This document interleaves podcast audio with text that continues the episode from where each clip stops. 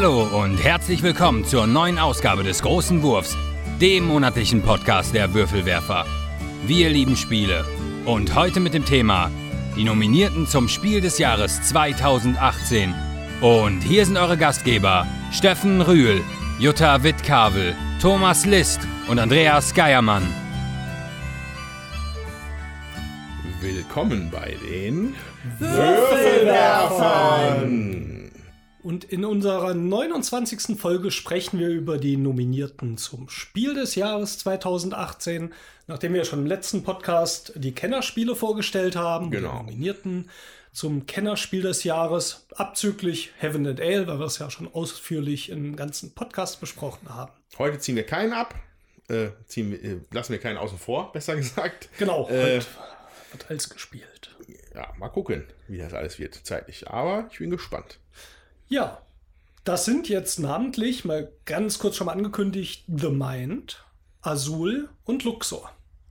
Genau, das sind die Nominierten. Äh, wahrscheinlich bei euch draußen auch bekannt, die Spiele. Äh, nur diesmal würden wir gerne noch hinzufügen, die sechs äh, Spiele, die auf der Empfehlungsliste li- stehen, ja. Und zwar äh, steht für 2018 noch Five Minute Dungeon, Face Cards, Majesty, Memoir, Ein Piratenstichspiel. vermutlich. Mit Memory. Santorini und Woodlands auf der Liste. Mhm. So, äh, das sind schon, also Santorini, habe ich glaube ich noch ein Bild davon. Habe ich mal gesehen auf der Messe. Der Rest sagt mir jetzt erstmal nichts, aber dafür warten wir ja bis Oktober, um uns damit auch zu beschäftigen. Äh, nur heute beschäftigen wir uns mit, halt mit den drei Nominierten. Vorab, vielen Dank für eure Kommentare, insbesondere auch an den Markus, der uns geschrieben hat. Grüße! Der Gewinner unserer Kassette Nummer 1. ja, erstmal du, äh, ein Lob. Du freust dich, dass unsere Kommentarfunktion trotz Datenschutzverordnung noch existiert auf der Website. Ja, wir haben die Datenschutzverordnung soweit umgesetzt und äh, sollte da irgendjemand noch was zu picken haben, das Risiko gehen wir ein. Uns ist wichtiger, dass wir von euch hören können. Ganz einfach. Zur Folge. Ja, du hast geschrieben, ähm, dass auch unser Vergleich von Seventh Continent und Gloomhaven äh, sehr interessant war. Ähm, dass wir aber einen Fehler gemacht haben, nämlich mit der Boardgame Geek Platzierung. Und zwar, dass äh, Gloomhaven auf Platz 1, aber Seventh Continent auf Platz 10 ist. Und das ist auch richtig. Wir haben nämlich damals auf die Hotness-Liste geschaut. Genau. Ähm, und die ist natürlich nicht die Boardgame Geek Liste, äh, wo die Wertungen alle für alle Spiele gesammelt sind. Ja, in dem Fall, das war, also das war mein Fehler, äh, weil ich habe das einfach gleichgesetzt, aber äh, dem war nicht so. Ich bin eines Besseren belehrt, es tut mir leid. Genau, danke für den Hinweis und das nächste Mal bemühen wir uns wieder die richtigen Platzierungen zu finden. Ja. Aber wie du auch gesagt hast, eigentlich egal, wo die gerade stehen, sondern wichtig ist, machen die Spiele Spaß. Und äh, ich glaube, wenn wir uns in der Top 100 der Boardgame Geek Spiele bewegen, dann kann man davon ausgehen, dass die schon alle ziemlich gut sind. Tatsächlich, und da bewegen wir uns ja auch in der Top 10. Zwar auf Platz 1 und Platz 10. Ich habe es jetzt hier gerade auch nochmal auf, um jetzt mal keinen Fehler zu machen. Aber zu dem Zeitpunkt ist Gloomhaven auf 1 und das Heavens Content auf 10. So, jetzt haben wir schon lange über andere Sachen gesprochen. Lass uns doch mal über Spiele sprechen. Was habt ihr denn gespielt? Der letzte Podcast ist noch nicht so lange her, als wir ihn aufgenommen haben, vor zwei Wochen, aber vielleicht war trotzdem Zeit für ein paar Spielchen. Genau, also natürlich haben wir ein paar Sachen gespielt, die wir heute besprechen wollen, aber das will ich jetzt nicht erzählen, sondern ich fange an mit dem Spiel CV. Das hat die Svea nämlich äh, hier aus dem Regal gekramt, als sie tatsächlich nochmal mit uns gespielt hat, was wunderbar war. Das ist ein Würfelspiel, ähm, kartenbasierend, hat so eine, hat Karten äh, vom Jugend, Erwachsenenalter und Rentenalter und man muss versuchen, so eine Kombis äh, Kombis äh, zu sammeln, um seine Siegpunktkarte, sag ich mal, zu erfüllen und andere Siegpunkte zu kriegen. Man fängt mit vier Würfeln an, man kann dann über Karten noch Würfel dazu kriegen und ähm, ist ganz nett gemacht, finde ich. Mir gefällt das ganz gut, ist witzig, man kann das gut runterspielen, den Kindern gefällt es auch gut wegen den Grafiken. Ja, kann ich empfehlen.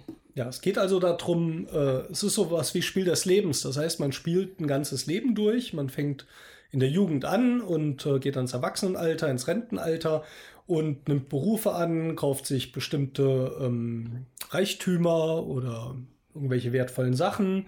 Man bekommt bestimmte Fähigkeiten, wie man zum Beispiel, dass man sportlich ist oder einen sozialen Umgang hat, kann sogar einen Brettspielverein gründen.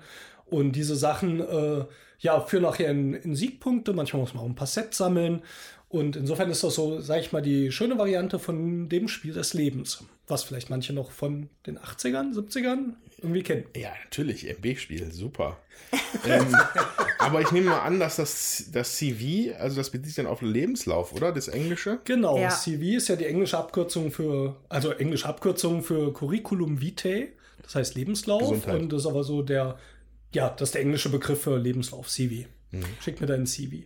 Genau, das nennt sich hier Ein Ich CV. auch gern CV.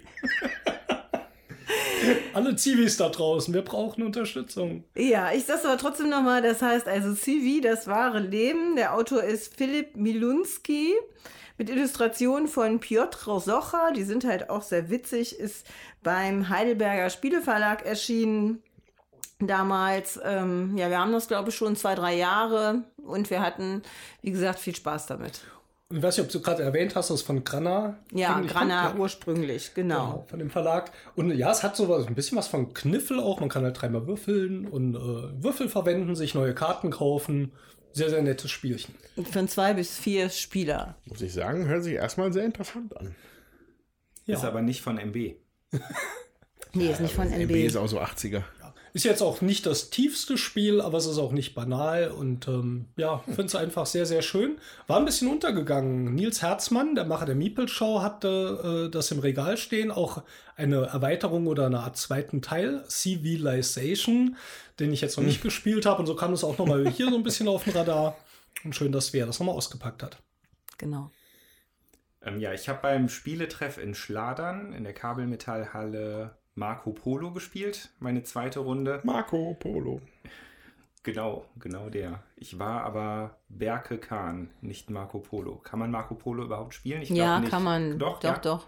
Ja, also Matteo Polo hat, glaube ich, mitgespielt, aber der Marco war jetzt in unserer Runde nicht dabei. Na, ich weiß nicht mehr. Ja.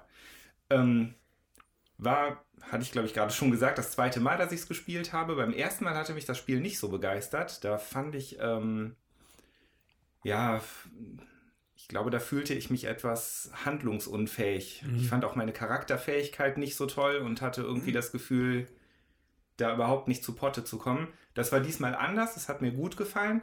Also das Spiel kennen wahrscheinlich die meisten, ist Worker Placement nennt man das, ne? Ja, Ja, oder Dice Placement. Placement, Dice ne? Man Placement, hat ja. Würfel und die setzt man dann ein, ja. Genau, also man setzt die Würfel ein, um halt Fähigkeiten auszuführen und dann äh, platziert man aber auch Figürchen, wenn man halt durch die Städte reist und gründet da Handelsposten. Man sammelt Ressourcen, äh, ja, um äh, mächtiger zu werden, bekannter zu werden, Aufträge zu erfüllen, für die man wieder mehr Ressourcen kriegt und so weiter und so fort. Und es geht natürlich um Siegpunkte, überraschenderweise. genau. Ähm, ich war, also ich war diesmal mit meinem Charakter sehr zufrieden mit der Fähigkeit und hatte auch das Gefühl, dass ich da schön durch die Welt gereist bin. Ich bin trotzdem wieder auf dem letzten Platz gelandet, aber es, hat, aber es hat Spaß gemacht. War, war eine schöne Runde. Es geht nichts über den letzten Platz, oder? Warum gewinnt ihr dann aber, wenn wir einen Podcast aufnehmen? Ich ja, weiß auch nicht. Vielleicht liegt es an den Gegenspielern. Oh, Also Autsch. soll, sollte ich vielleicht noch erwähnen, dass ich mit Julian gespielt Ach so, habe? mit oder? Julian hast du gespielt. Gut, dann. da ist Platz 1 halt vergeben, ne? Da Ja. muss man sich drauf einstellen. Ja, ich bin aber auch nicht Zweiter und nicht Dritter geworden. Aber wie gesagt, egal, es hat Spaß gemacht. Ja, ich finde, bei dem Spiel kommt es halt auch wirklich drauf an, was für einen Charakter man hat. Das, äh, so, die spielen sich echt unterschiedlich und wenn jemand da schon viel Erfahrung hat, das macht es äh, schon schwieriger, gegen äh, denjenigen zu gewinnen. Das ist schon mal das eine. Das zweite ist, habt ihr mit oder ohne Erweiterung gespielt? Das würde mich interessieren. Ziemlich sicher ohne. Und dann mit vier Leuten, das macht es auch echt eng auf dem Brett. Also ich finde, mit vier Leuten äh, ist da die Erweiterung echt günstig. So, das Ja. macht es dann noch mal ein bisschen, äh, dass man mehr Auswahl hat. Also vielleicht war sie auch doch dabei, aber ich, ich glaube nicht. das ist so ein extra Blatt, äh, Brett, da steht Venedig nee, nee, nee, drauf. nee, dann, nee, nee, dann war sie definitiv nicht dabei. Ja, also das Gefühl, das du bei der ersten Partie hast, das habe ich halt relativ häufig bei Marco Polo. Wir haben auch schon noch drüber gesprochen. Es hat manchmal so ah, dieses Gefühl, ich komme da nicht weiter. Das kann sein, dass mir da die Fähigkeit fehlt es gut zu spielen, ähm, weil es ja sehr viele wirklich für ein tolles Spiel halten. Das will ich auch überhaupt nicht bestreiten. Aber ich kann das verstehen. Es kann, bei mir passiert das irgendwie häufiger auf die Art, wie ich das wohl angehe oder spiele. Manchmal echt zäh sein, dann kommst du da nicht weiter und hier nicht Ja. weiter. Ja. Das ist dann ähm, etwas unbefriedigend. Genau, genau das war auch mein Empfinden bei der ersten Partie. Ja. Ja, ich äh, erzähle mal ein bisschen, was ich hauptsächlich gespielt habe. Und das waren tatsächlich unsere äh, Nominierten zum Kennerspiel des Jahres. Wir haben relativ häufig ganz schön clever noch gespielt. Ja, schönes Spiel. Was mir nach wie vor super gut gefällt. Eigentlich immer noch mal einen Ticken besser. Ähm, Finde finde ich grandios. Ich würde mich freuen, sogar, wenn das gewinnen würde. Auch weil ich glaube, dass ähm, das Heaven and Ale vielleicht nicht so die Chancen hat für die Zielgruppe, die der Preis so anspricht. Also ich glaube, das ist einfach ein bisschen hart äh, und ein bisschen arg konfrontativ. Ähm, Könnte ich mir vorstellen, dass er aus dem Grund nicht gewinnt. Das finde ich zwar immer noch das beste Spiel von den dreien, aber ich würde mich, glaube ich, sehr freuen, wenn äh, ganz schön clever gewinnen würde. Das halte ich für realistischer. Ja, und wir haben auch noch die Quacksalber von Quedlinburg gespielt, ähm, mit ähm, diesen erweiterten oder diesen anderen Fähigkeiten der Zutaten. Ich persönlich mag es sehr gerne. Ähm, man muss aber wirklich wissen, es ist ein relativ langes Spiel für den Glücksfaktor, den es mitbringt. Ja. Und äh, ich gucke jetzt mal den Thomas an, du wirst sicher gleich was zu sagen. Kann ich verstehen, wenn nicht jeder damit glücklich ist. Ähm, ich mag dieses Push Your Luck da drin. Auch, auch das gefällt mir gut, ist schon ein schönes Spiel. Aber das ist wirklich, glaube ich, nicht für jeden. Das muss man schon sagen. Tommy? Wür- Würde ich wohl so unterschreiben. Also ich meine, ich habe es jetzt auch erst zwei Partien gespielt, aber also für mich persönlich, für meine Persönlichkeit ist der Frustrationsfaktor zu groß. Weil man kann trotzdem halt die Knallerbsen zuerst rausziehen, die grünen Ja. Plättchen, die man am Ende braucht, am Anfang. Und dann läuft halt manchmal über mehrere Runden gar nichts zusammen. Ja, und dann kann ich aber auch die Kritik verstehen, die du dann hast. Dazu ist einfach dann vielleicht doch ein gutes Stück zu lang, ne? Ja. Weil wir ja. spielen ja dann mit vier Leuten, auch wenn man es jemandem nochmal erklärt, weit über eine Stunde Ja. auch mal. Ja, ist klar, wenn wir hier zu zweit sitzen, dann, dann geht das deutlich schneller. Ich meine, man muss dazu sagen, wir haben es jetzt diesmal tatsächlich so gespielt, ähm, wie man, also Ja. in, während des Podcasts hatten wir ja nur die letzte Runde so gespielt, dass alle gleichzeitig ziehen. Das haben wir diesmal geändert und haben wirklich in jeder Runde gleichzeitig gezogen und das hat sich leider als sehr zäh entpuppt. Ja. Also das würden wir, glaube ich, nicht nochmal machen. Und das hat sich nicht als besser entpuppt, Ja, muss man auch richtig. sagen. Also Ja. es ist tatsächlich auch nicht nötig. Ähm, es macht es wirklich dann langsamer, deswegen Mhm. vielleicht auch unsere Spielzeit hier von über einer Stunde, wenn sich draußen einer wundert, wir sind eh nicht die schnellsten Spieler, aber das bei dem das Quacksalber kann man sicher schneller spielen, ja. Ja, ich würde es aber trotzdem, also ich stimme der Kritik zu, ich würde es aber trotzdem gerne nochmal ausprobieren, äh, auch mit dem dritten und dem vierten Set und auch mit der anderen Seite und so. Wobei ich, mir ist das auch für die Dauer ähm, zu glückslastig. Aber vielleicht äh, ändert sich das auch nochmal. Vielleicht äh, spielen wir auch mal nur zu zweit, der Steffen und ich, dass wir einfach mal ein bisschen flotter sind. Wobei ich mir das kaum vorstellen kann, weil das Ziehen dauert ja trotzdem auch seine Zeit. Ähm, ja, mal sehen. Also äh, es wird mit Sicherheit nochmal ein Update dazu geben. Die Frage ist halt, wann. Aber ähm, ja. Bei mir bleibt es aber im Regal, weil mir gefällt es grundsätzlich ziemlich gut, weil es mich so persönlich anspricht, ne? gar nicht mal als Spielwertung Ja. gemeint. Ja, ich habe hab ja auch gesagt, also ich finde es auch vom Design her und auch von der Oh. Spielidee Ja. grundsätzlich finde ich es total toll. Das ist überhaupt keine Frage.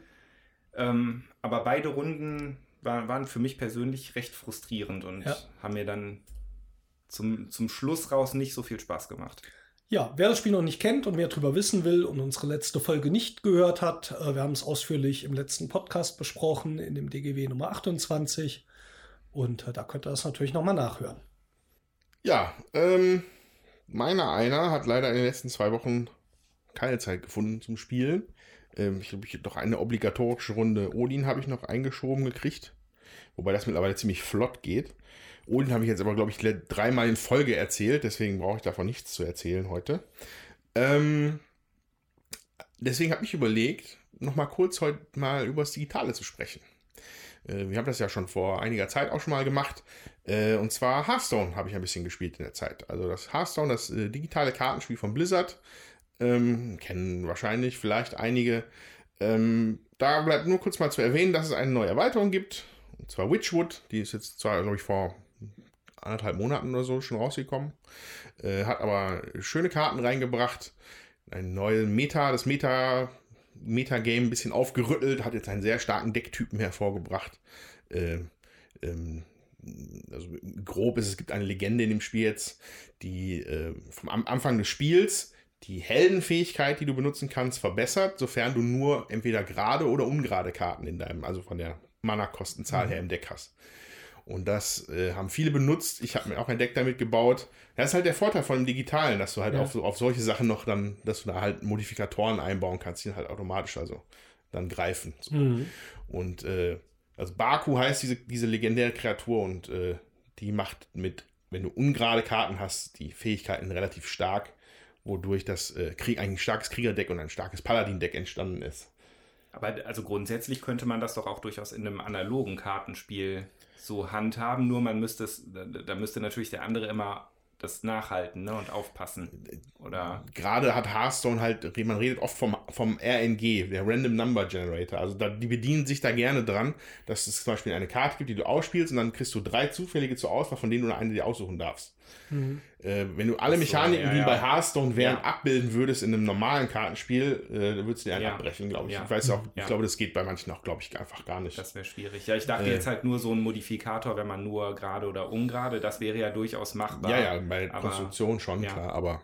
Naja, aber dann müsste man auf der anderen Seite vorher sein Deck ja auch dem Gegenüber zeigen, dass du nur die ungeraden Zahlen drin hast. Sonst könntest du ihm ja, ne, findest ja Fude. Ja, ja, genau, das, das meinte ich. Da müsste dann halt der andere Spieler auf jeden Fall das nachhalten. Das und äh, mit äh, der Witchwood-Erweiterung gab es auch noch einen neuen Singleplayer-Modus, der nochmal eingeführt worden ist. Da kann man jetzt so einen, mit so vier speziellen Helden in den Witchwood ziehen und versuchen, da einen Bösewicht zu erlegen, wo man dann mit der Zeit sich Karten zusammen draftet. Na, nicht draftet, aber man hat immer so Auswahl aus bestimmten Kontingenten und dann baut man sich sein Deck zusammen. Äh, macht mir wieder viel Spaß, macht euch draußen vielleicht auch viel Spaß. Mhm. Kann man weiterhin nur empfehlen. Macht das eigentlich Sinn, auch noch so einzusteigen oder? Ja, äh, gerade wenn ich, also gerade wenn neue Erweiterungen kommen oder auch zum Anfang des Jahres, also die, weil Hearthstone rotiert mittlerweile Karten auch raus. Das mhm. macht was Magic jetzt schon seit Jahren macht, hat, macht Hearthstone jetzt auch, weil es jetzt auch schon lange genug läuft und lange genug Karten gibt. Und äh, dadurch ändert sich halt auch einiges. So. Und ich bin jemand, der wirklich, ich habe mir noch nicht einen einzigen Booster gekauft für dieses mhm. Spiel. Ich habe mir damals die Singleplayer Adventure gekauft. Äh, da hast du halt auch entsprechende Karten rausgekriegt, aber es ist jetzt auch schon ein Weilchen kein neues mehr rausgekommen. Mhm. Und dadurch, dass du halt in der digitalen Welt die Karten äh, entzaubern kannst und mit dem Staub neue Karten bauen kannst, äh, mhm. Äh, man muss halt einfach nur ein bisschen am Puls der Zeit bleiben und sich ein bisschen umhören. Mhm. Dann kann man auch, dann kann auch jeder bei Hearthstone einsteigen. So ist es nicht. Ja, ich weiß ja nicht, wie ihr das draußen seht mit digitalen Spielen. Ich habe einige äh, Brettspielumsetzungen auch auf dem iPad gekauft. Ich muss sagen, ich spiele aber oft dann doch eher mal Apps, die wie Brettspiele sind, aber nicht unbedingt die direkte Umsetzung sind, mhm. wobei es da auch ein paar schöne gibt. Ähm, eine, die mir auch jetzt wieder in den Sinn kommt, ist das Pathfinder was ich vom Handling her auf dem Tisch mit Karten immer so ein bisschen sehr äh, kronkelig und umständlich finde, finde ich super als App. Also Pathfinder, das äh, Kartenspiel finde ich klasse. Das spiele ich öfters mal.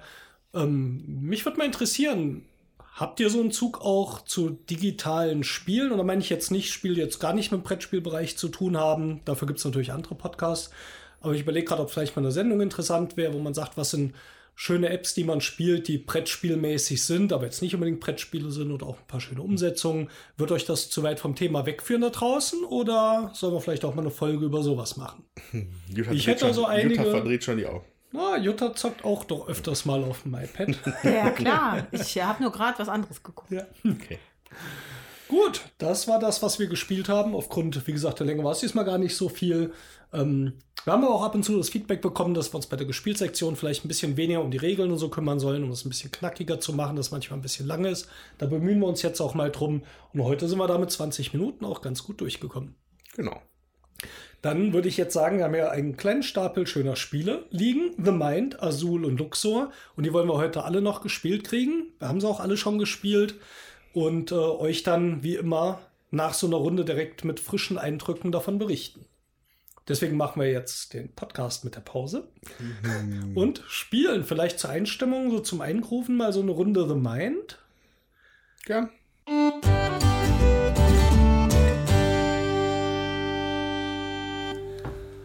Ja, wir haben jetzt drei Runden The Mind von Wolfgang Warsch äh, gespielt. Ich sag mal, ganz grob geht es darum, in der ersten Runde kriegt jeder eine Karte auf die Hand, in der zweiten zwei, in der dritten drei. Die Karten sind von 1 bis 99, Nein, bis oder 100. 1 bis 100. Und man spielt kooperativ und man muss die in der richtigen Reihenfolge von 1 bis 100 auslegen, ohne in irgendeiner Weise zu kommunizieren. Das heißt, in der ersten Runde eine Karte auf der Hand. Irgendwann legt jemand die Karte, dann legt jemand noch eine. Und hoffentlich ist die höher als die Easy. erste. Sonst verliert man ein Leben, von denen man bei vier Leuten vier hat. So Sonderregeln machen wir nachher. Gibt es auch nicht so viele. Aber ja, in der dritten Runde hat drei Karten auf Easy. der Hand. Irgendwann spielt jemand die Karte aus, weil er denkt, es ist die niedrigste. Und dann der nächste und so weiter. Und entweder klappt es oder nicht. Das Spiel ist easy. So lange, bis es nicht mehr easy ist. Ganz genau. Ja. ja, wir hätten jetzt, also im Vierspielerspiel muss man acht Level bestehen, also sprich acht äh, bis zu acht Karten. Also acht Karten, das Level hätte man noch 32 durchspielen Karten. müssen, aber so weit sind wir nie, nie gekommen. Ja, Ja. acht Karten pro Spieler, genau. Ja, Wir ähm, sind so levelmäßig bei einmal bei sechs, einmal bei fünf. Und Einmal bei zwei. zwei. zwei. Zwei Ja. gelandet. ja, also unser Bewusstsein ist noch nicht stark genug äh, verschmolzen, also unser kollektives Bewusstsein. Aber war, war schon mal nicht schlecht. Das war schon mal ganz ordentlich. Ja, also ich persönlich finde, das kann man nicht wirklich ähm, als Spiel bezeichnen. Ich würde das eher als Kommunikationsexperiment bezeichnen. Hat natürlich auch einen spielerischen Charakter. Klar, Experimente sind ja immer so zu gucken, ob man was schafft oder eben nicht schafft. Und so ist dieses Spiel, ähm, dass man eben versucht, ohne zu kommunizieren, die Karten dann eben abzulegen. Ich persönlich ähm, finde das nur mega, also ähm, nee, nee, mega spannend äh, würde ich nicht sagen. Also ich, äh, Das ist ja das Gegenteil, was du Genau. ich wollte sagen, ich finde das nur mäßig spannend. Ähm, das Interessante ist halt dann wirklich zu gucken, wie stimmt man sich ab, dass der eine nicht zu früh, der andere nicht zu spät legt und das in halt verschiedenen Runden. Mir selber ähm, gefällt das jetzt nicht unbedingt. Also ich ähm, würde das halt mitspielen mal, aber ähm, wenn ich die Auswahl hätte für was anderes, würde ich mir was anderes suchen. Aber wenn man merkt, dass einer am Tisch keinen Bock hat, dann gehen die Schwingungen auch flöten. Das hat man in Ja. der zweiten Runde dann gemerkt. Aber wir haben ja dann da, danach noch mal eine dritte Runde da extra gespielt. Ja. So, ähm, ne, weil ich dann dachte, ja, okay, das war jetzt ein bisschen kurz, aber man muss sich schon drauf einlassen, das ist richtig. Ähm, trotzdem ist das jetzt, ähm, ja, das ist was als Anteaser oder als Absacker. Für mich äh, ist es kein abendfüllendes Spiel. Ja, aber also da würde ich jetzt einfach mal behaupten, dafür ist es, glaube ich, auch nicht gedacht, oder? Mhm. Also, ähm, ich finde, das, das lebt halt davon, dass man halt manchmal mehrere kurz hintereinander liegende Karten, 9, 11, 12, genau richtig zusammenschmeißt und sich freut und in der nächsten Runde geht es halt genau schief und Ja. Und wenn so viele, und wir hatten ja eine Stelle hier, da sind sechs, sieben Karten in der richtigen Ja. Reihenfolge gekommen, die relativ dicht beieinander waren, wo man sich dann auch fragt, warum? Warum hat das jetzt funktioniert? Ja. Und wie geht das? Und das ist, glaube ich, so der Moment, von dem das Spiel lebt. Ja. Und äh, ich sag mal kurz, das ist auch der Moment, der mir dann gefällt und der mir natürlich Spaß macht. Ja, also, was einem eigentlich direkt anspringt bei The Mind, ist der Vergleich zu The Game. Ne? Einem anderen Nominierten zum Spiel des Jahres von vor drei Jahren, glaube ich. Ähm, so, und für mich persönlich macht The Mind so ziemlich alles besser als The Game. Also ich bin kein großer Freund von The Game. Ähm, das fing dabei an schon, dass ich, dass, dass ich das einfach, ich fand es einfach nicht ansprechend, mir das anzugucken, diese Totenschädel da, die alle gleich ausgesehen haben und dieser düstere Stil hat mir nicht gefallen. Das macht The Mind schon mal sehr besser. Mit Süße einem Häschen. lustigen Geisterhasen oder sowas in der Art, vielleicht. ich finde den total unheimlich. Der hat aber so ein Peace-Symbol in der Kette um sich, so ein goldenes. Ne? Und unten drunter steht, lasst uns eins werden. Ja, und guck mal, ein kleines Artwork, da geht da schon einen langen Weg für mich. Sieht schon viel ansprechender aus. Und dieses ewige Laborieren bei The Game, mm, ja, ich darf dir jetzt nicht sagen, welche Zahl, aber so ein bisschen, bisschen mehr kannst du noch. Oder ein bisschen, bisschen, bisschen, bisschen mehr kannst du noch. Äh, Finde ich eigentlich blöd. So, also ich habe zwischendurch mal gespielt, aber ich habe es nie wirklich, ich hatte nie wirklich Spaß. Äh, dann doch lieber The Mind, wo man komplett gar nichts sagen darf, wobei ich da Jutta wird bestätigen können, dass ich da nicht so gut drin bin. Nichts Das zu, ist richtig. aber Na, du, hast nicht, du hast ja nichts gesagt, aber man kommuniziert man natürlich. kann nicht nicht kommunizieren. Ja, und ich genau. bin besonders schlecht darin, nicht zu kommunizieren. Deswegen sollte ich auch nie Poker spielen. ähm, aber wenn, wie der Chef schon sagte, wenn dann mal tatsächlich so Blitzzüge klappen, wo es dann auch wirklich genau passt. Das ist so ein kleiner Mo- Glücksmoment, wo man denkt so, ja, cool, macht Spaß. Und es ist nicht so lange ausdiskutiert wie bei The Game und gefällt mir hier viel, viel besser. Ähm, ich muss aber sagen, ich fand das auch interessant. So, ich behaupte mal, das Packungsformat und auch das Kartenformat erinnert ja auch sehr, sehr stark an The Game. Es hat aber wirklich auch nichts Nürnberger, ne? miteinander zu tun. Ne? ist aus dem Ich gleichen Verlag. Verlag. Ah, der. Verlag ist gleich, okay. Genau. Und äh, wer ist denn der äh, Grafiker? Da muss ich mal gucken. Oliver Freudenreich. Ja, das war der gleiche auch wie bei The Game. Der hat Ja? jetzt beide. Hm? Da hat er hier aber mehr, war er mehr reich an Freude. Ja gut, das ist auch die Vorgabe vom Verlag. Ne? Ja, sorry. Der war gar nicht so schlecht. Ja, jetzt müssen wir natürlich hier jetzt mal die Game Designer bemühen. Weil die Frage, ist es ein Spiel? Würde ich ja ganz klar mit einem Ja beantworten. Weil du hast ein Spielziel, du hast ein Hindernis auf dem Weg zum Spiel. Es ist Ergebnis offen, du weißt nicht, ob du gewinnst oder nicht. Also ich glaube, so alle wichtigen Merkmale, die so bei einer Spieldefinition drin sind, sind erfüllt. Und du stehst vor jeden Menge Entscheidungen, Ja. äh, wobei die halt aber um- nicht die informiert nicht, die nicht sind. sonderlich informiert sind. Allerdings gibt es ja auch noch den Ninja-Stern, den haben wir ganz vergessen bisher, glaube ich. Genau, ich habe Absichtlich erstmal gedacht, Sonderregel Aber an der Stelle könnte man jetzt, machen, an der genau. Stelle könnte man jetzt mal erwähnen. Also man hat, wir hatten jetzt mit der vier Spielerrunde vier Lebenspunkte und zwei Ninja, Ein- einen Ninja-Stern am Anfang. So und äh, solange es einen Ninja-Stern im Spiel gibt, können die, also kann sich ein Spieler entscheiden, einfach mal die Hand zu heben. Dann können alle anderen dann zustimmen und auch die Hand heben und dann wird der Ninja-Stern benutzt Mhm. und alle werfen ihre niedrigste Karte ab. Sichtbar für alle anderen, Mhm. was ganz, ganz wichtig ist. Wenn sie verdeckt wegkommen würden, hm, aber sie sind offen. Und man, da ist das auch eine Art, wie man kommunizieren kann. Ja. Ne? Also ich hatte vorhin, ich hatte vorhin einen extra Ninja-Stern, wollte ich unbedingt mal benutzen, äh, um eine 64 abzuwerfen, um euch am Anfang vom Spiel schon zu telegrafieren, dass da erheblich höhere Karten noch sind. Und äh, ja, das ist also zum Beispiel der Zweck von diesem Ding. Genau, das Ähm. müssen aber alle Spieler müssen die Hand heben und sich sozusagen einverstanden erklären, Mhm. dass man diesen Stern benutzt, sonst geht es halt ohne weiter. Genau. Und dann machen wir die Regel noch komplett. An bestimmten Leveln äh, sind eben nochmal Leben zusätzlich oder Ninja-Sterne abgebildet. Das heißt, wenn man den Level schafft, dann kriegt man zusätzlich einen Ninja-Stern oder nochmal ein Leben zurück oder eins zusätzlich, wenn man noch keins verloren hat. Genau. Ja, ich ähm, würde nun auch mal sagen, also mir gefällt das, was das Spiel macht. Ich finde es, insofern kann ich das auch, was Jutta sagt, nachvollziehen, so ein bisschen Experiment, weil ich verlässt sich sehr auf diesen Moment, es passiert was, was nicht zu erwarten war, nämlich die richtige Reihenfolge von eng beieinander liegenden Karten. Ja. Ähm, darauf beschränkt sich dann aber auch. Also ich glaube, da gibt es nicht viel mehr. Der Misserfolg ist generell einfach ein bisschen kronkelig. Also wenn jetzt jemand eine Karte legt, die nicht passt, wird sofort angehalten. Alle niedrigeren Karten werden aussortiert. Äh, Das habe ich eben noch mal in der Regel nachgelesen. Okay. Das auch ein bisschen falsch gemacht. Da gibt es eine Regel, aber trotzdem so ein bisschen kronkelig. In dem Moment denkt man, was passiert jetzt genau, weil man spielt die Runde weiter. Ja, also die niedrigeren Karten, die jemand auf der Hand hat, werden dann alle aussortiert. Man verliert ein Leben. Fällt mir gerade ein, da könnte natürlich auch einfach hier jemand die 99 legen, da verlierst du ein Leben und hast du die ganze Runde geschafft. Ist eigentlich so ein bisschen, vielleicht auch eine Regellücke, ne?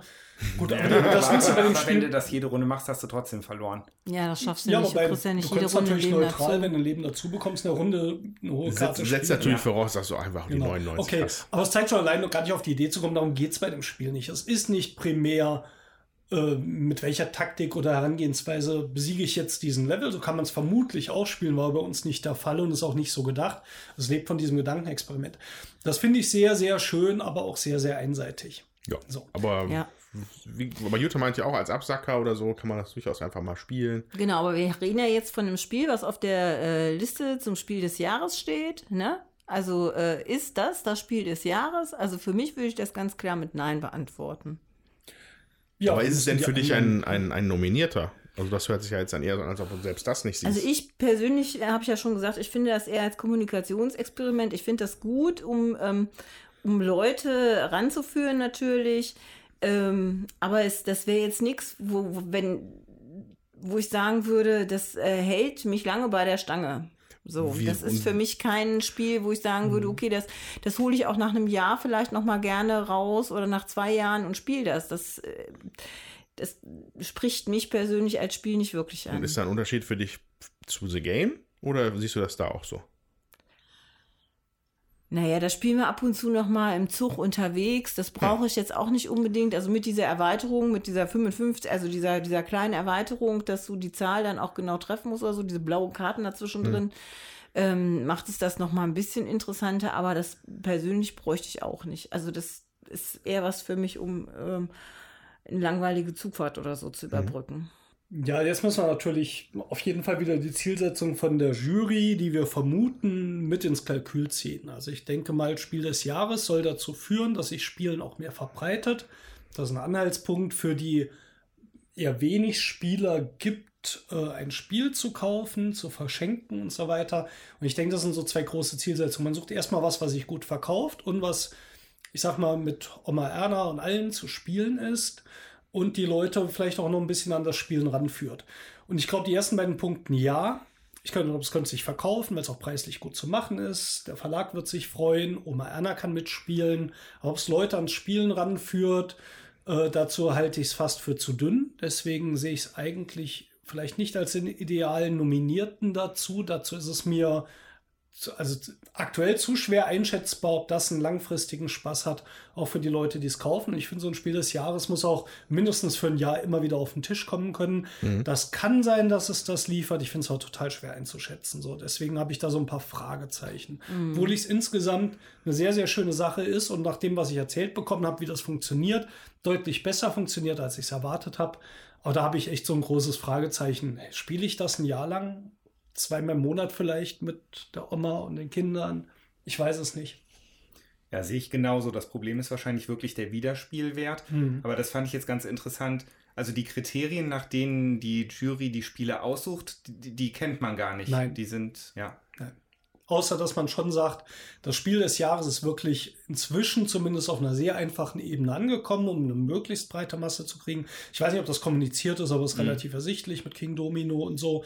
Und das Kennerspiel, das dann die Leute wieder ein bisschen an was Komplexeres ranführen soll, ohne jetzt ein kompliziertes Spiel zu sein. So ist, glaube ich, im Moment so die generelle Wahrnehmung, aber auch da kann man sich natürlich täuschen. Ja, weil ich fände, also Wiederspielwert wäre für mich persönlich durchaus ja auch ein wichtiges Ja. Kriterium, aber sicherlich nicht das einzige.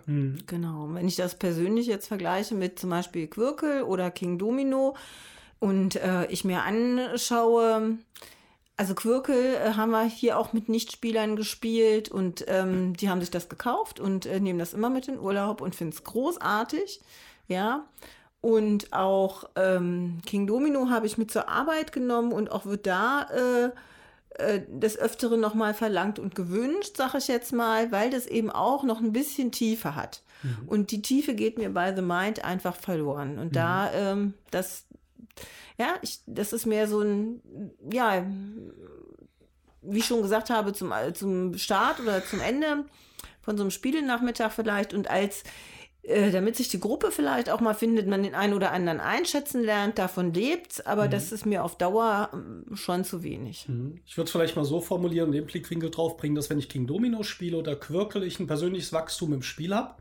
Während ich mir vorstellen kann, dass The Mind davon lebt, das auch immer wieder in unterschiedlichen Gruppen zu Ja. spielen, weil du am Anfang dich so finden musst, ja, mit welchem Tempo. Es geht viel um Zeit. Also es ist jetzt nicht so, als ob es auf einer rein äh, esoterischen Ebene passiert, wie ich meine Karten lege. Es geht ganz klar darum, du hast ein Empfinden, wie lange ich warte bis zu einer bestimmten Zahl, äh, angefangen mit der 1. Und das ist in jeder Gruppe anders und in jeder Gruppenzusammensetzung für jeden persönlich ein bisschen anders. Und das versucht man zu finden. Insofern kann ich mir vorstellen, wenn man das mit 20, 40, 60 verschiedenen Gruppen im Jahr spielt, dass das vielleicht auch jedes Mal wieder toll ist. Ja, also, also Ja. wir reden jetzt, ich rede sehr hypothetisch, weil das können wir natürlich gar nicht so ausprobieren. Weil zumindest ich bin ja immer jetzt schon mal dabei. Ja, also das ist, äh, das wird aber natürlich auch bei den Leuten sein, die das Spiel vielleicht kaufen. Aber ich kann mir vorstellen, dass es viel mehr davon lebt, das in ganz unterschiedlichen Besetzungen auszuprobieren. Ja. Und dann hat es vielleicht Ja. auch den Wiederspielreiz. Also, wie ich eben schon gesagt habe, ich finde es total schwer einzuschätzen. Ich bleibe einfach mal dabei, das ist für mich ein Fragezeichen, aber insgesamt finde ich es trotzdem ziemlich, ziemlich cool. Ein interessanter Punkt, den wir jetzt noch gar nicht angesprochen haben, aber im letzten Podcast, glaube ich, schon angesprochen haben, ist der Autor des Spiels, ne? Wolfgang Warsch. Ja. der gleich dreimal nominiert ist Genau. bei Kennerspiel und Spiel des Jahres. Nämlich, er hat auch die Quacksalber von Quedlinburg und ganz schön clever gemacht. Genau. Ja, schon mal zwei schöne kleine Spiele gemacht mit. Drei. Drei. Ach so, okay. Ja. Ja, also ich denke, wir haben das jetzt genug besprochen und sollten äh, uns einem weiteren Spiel zuwenden. Und da würde ich sagen, ich würde ganz gerne äh, mit vielleicht Azul weitermachen. Hm, Azul, wir sehen uns wieder. Genau. Ich kenne es noch nicht. Bis gleich.